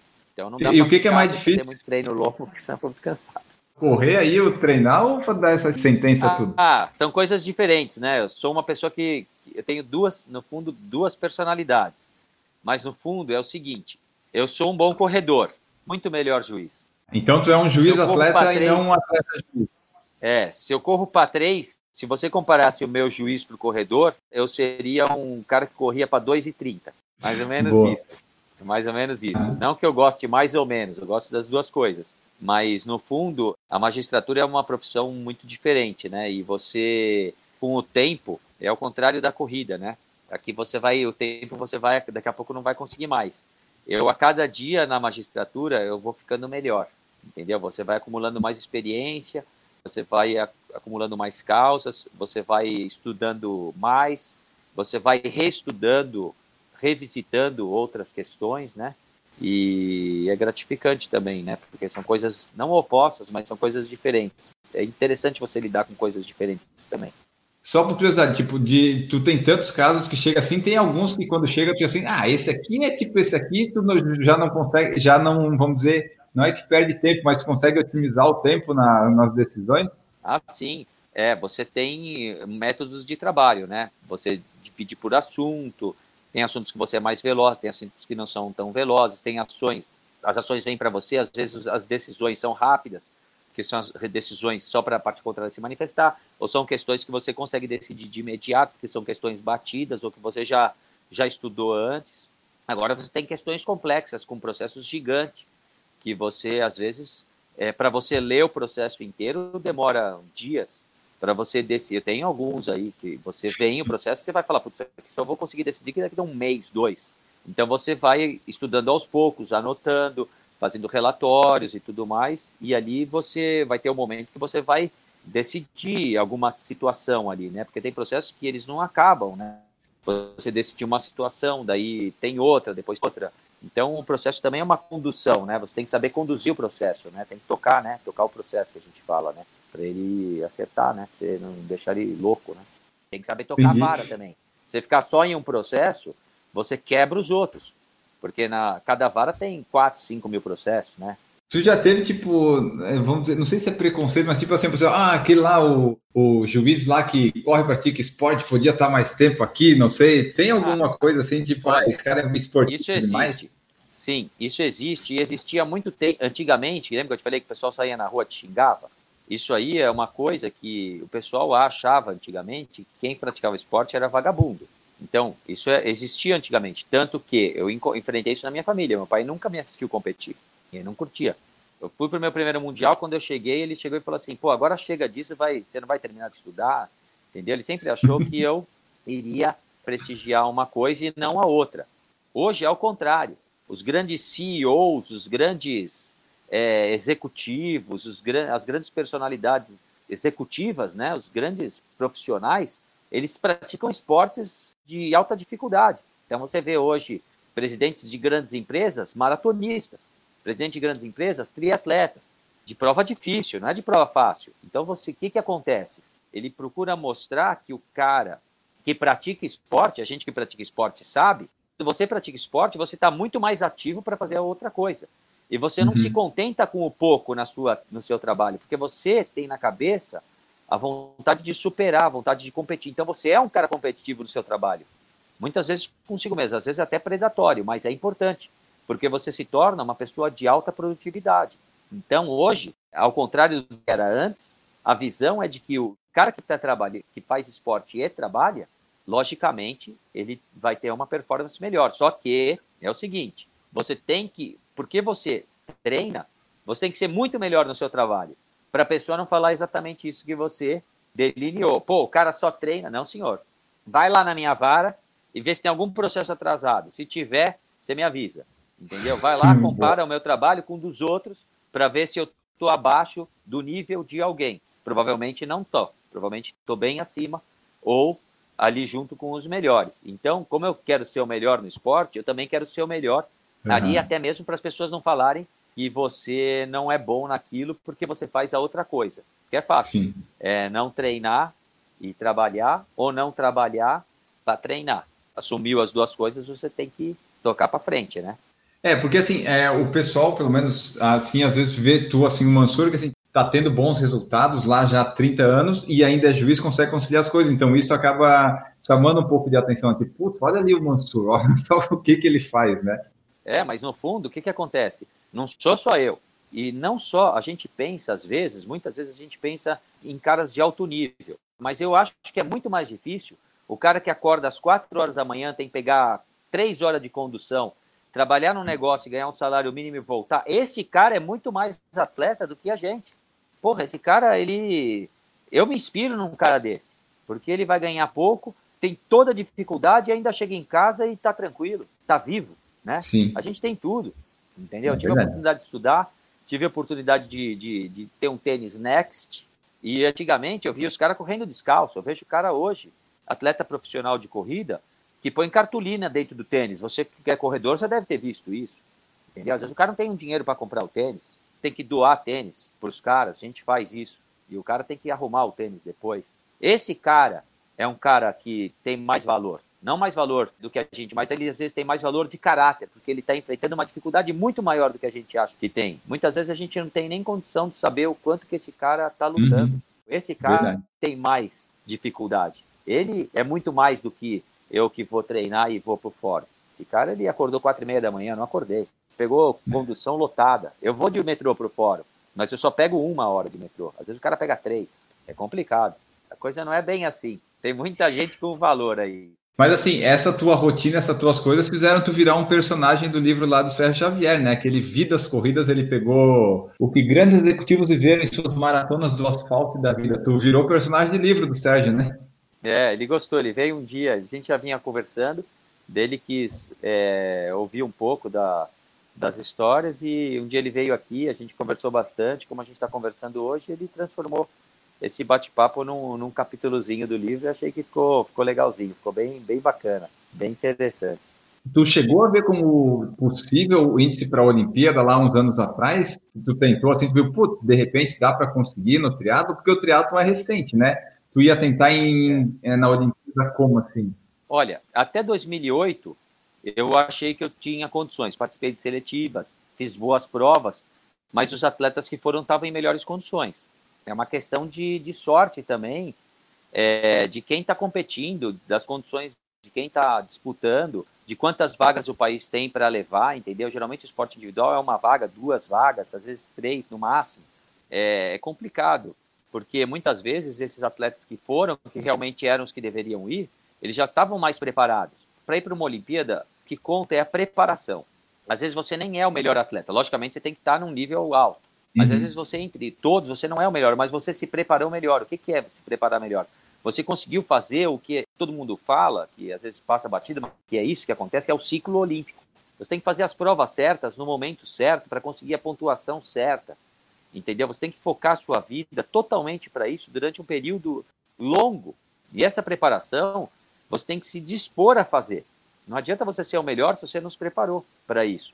Porque para ir para um negócio desse, você tem que abandonar muita coisa. Não é assim, vai lá e faz o índice. Porque você tem que fazer a pontuação, você tem que estar no circuito mundial, você tem que estar competindo em uma série de provas para você conseguir o ranking, né? Senão você está fora.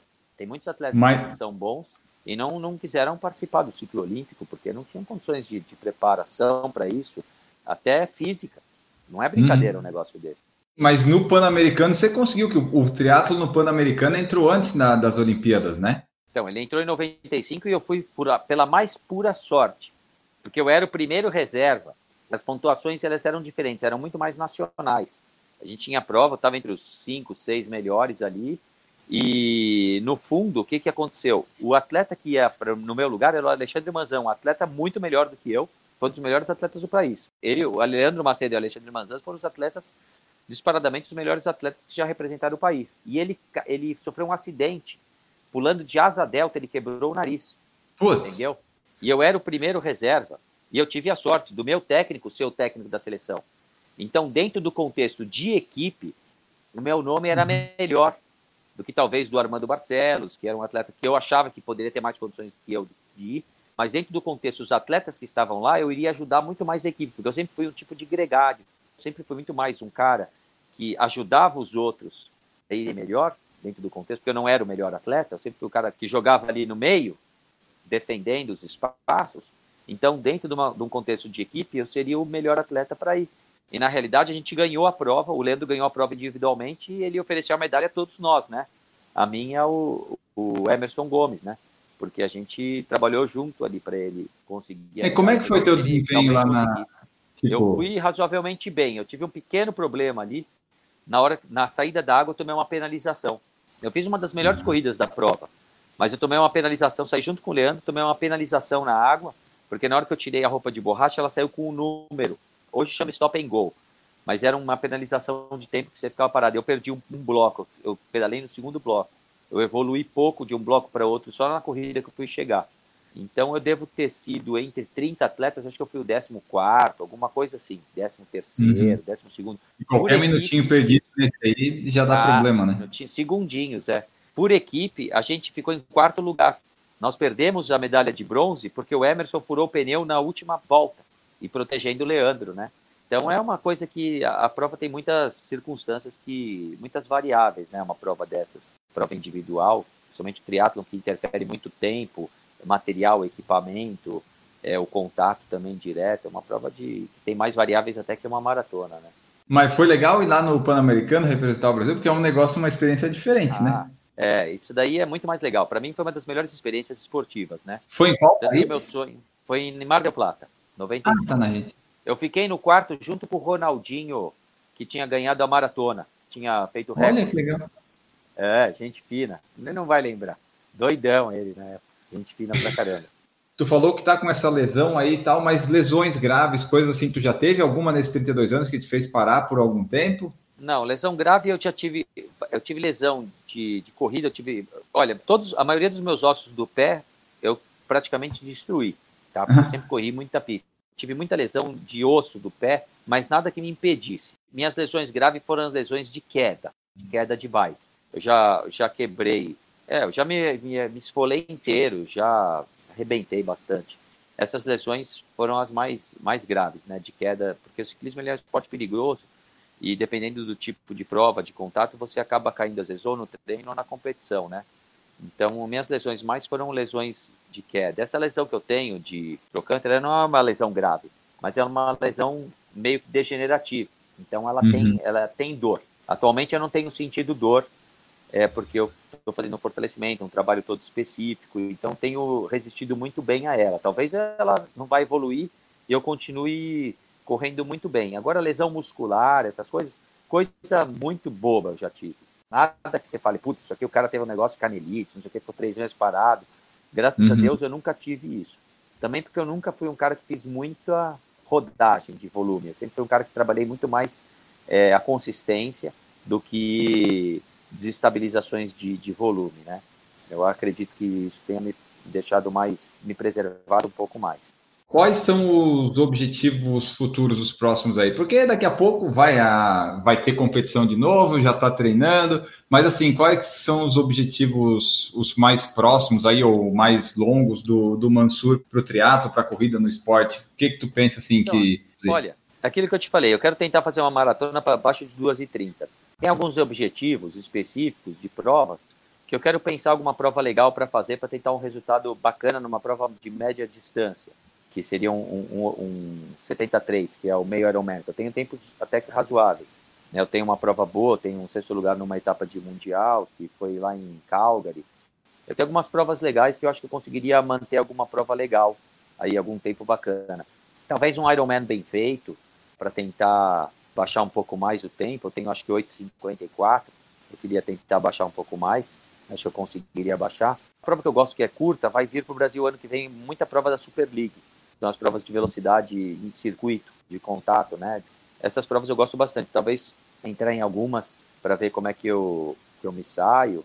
Vou fazendo. Agora não, não dá muito para prever. A gente está numa situação que está difícil de fazer calendário, né? A gente não Verdade. sabe o que vai acontecer, como a nossa preparação vai sair mas eu quero fazer alguns objetivos diferentes, talvez. Uma prova de ciclismo diferente, uma prova de corrida diferente, uma prova de natação diferente, às vezes alguma coisa, sei lá. Eu acho que uhum. cheguei numa fase que vale a pena eu, eu dar umas experimentadas aí em coisas novas. Vamos ver. Bom, pessoal, essa foi então nossa conversa com o Antônio Mansur Filho, o Mansur que está aí praticando o esporte já há mais de 30 anos. Esperamos que vocês tenham gostado da nossa conversa. Vocês mandem seus feedbacks, compartilhem esse episódio, marquem a gente nas redes sociais, compartilha com a família, com os amigos, enfim, você vai ajudando o Por Falar em Correr. Porque você tem as formas de ajudar financeiramente, né? Que pode ser no PicPay, no Padrinho, no Apoias, mas também de graça você pode pegar e divulgar por aí pelo mundo e, e nos ajudar. Estamos aí no ar desde 2012 e você pode continuar nos ajudando a manter e divulgando para o pessoal conhecer cada vez mais aqui o nosso podcast. Vou me despedir então agora do Mansur. Muito obrigado aqui pela tua presença, por contar a história. Ficamos aqui um longo bate-papo, ficou muito legal. Deixa a tua mensagem final, o teu tchau né, e as redes de contato para o pessoal te encontrar. Obrigado pela oportunidade, foi muito legal bater esse papo aí com você e poder mostrar um pouco da minha vida. Meu Instagram é Antônio Mansur Filho. Essa é minha única rede social também, porque devido à minha, minha profissão também não sou, eu sou ativo razoavelmente na, na, nas redes sociais, mas eu sou meio das antigas, então eu tenho só o, o basicão, mas dá para conversar, dá para postar alguma coisa, dá para mandar mensagem. O legal é poder transmitir alguma coisa, né? A gente sempre se inspira em alguém e espera que alguém se inspire na gente, né? Esse que é o, o legal do esporte, né? Fazer algo porque gosta, fazer algo para superar, fazer algo para que as pessoas possam ser melhores consigo mesmo e com, com as outras, né? E para mim é muito gratificante estar tá podendo passar alguma coisa para os outros e também, ao mesmo tempo que eu passo, eu acabo recebendo coisas boas. E essa é a energia mais, mais legal de tudo e a mensagem mais importante que a gente pode ter é fazer coisas boas para nós e para os outros. Obrigado pela oportunidade de estar aqui com vocês. Maravilha, eu que agradeço. E vamos embora deixando a frase final do podcast de hoje, que eu sempre roubo em um Instagram alheio, que hoje é a seguinte: disciplina é a ponte entre metas e realizações. Ficamos por aqui, queridos ouvintes, e voltamos no próximo episódio. Um grande abraço para vocês e tchau.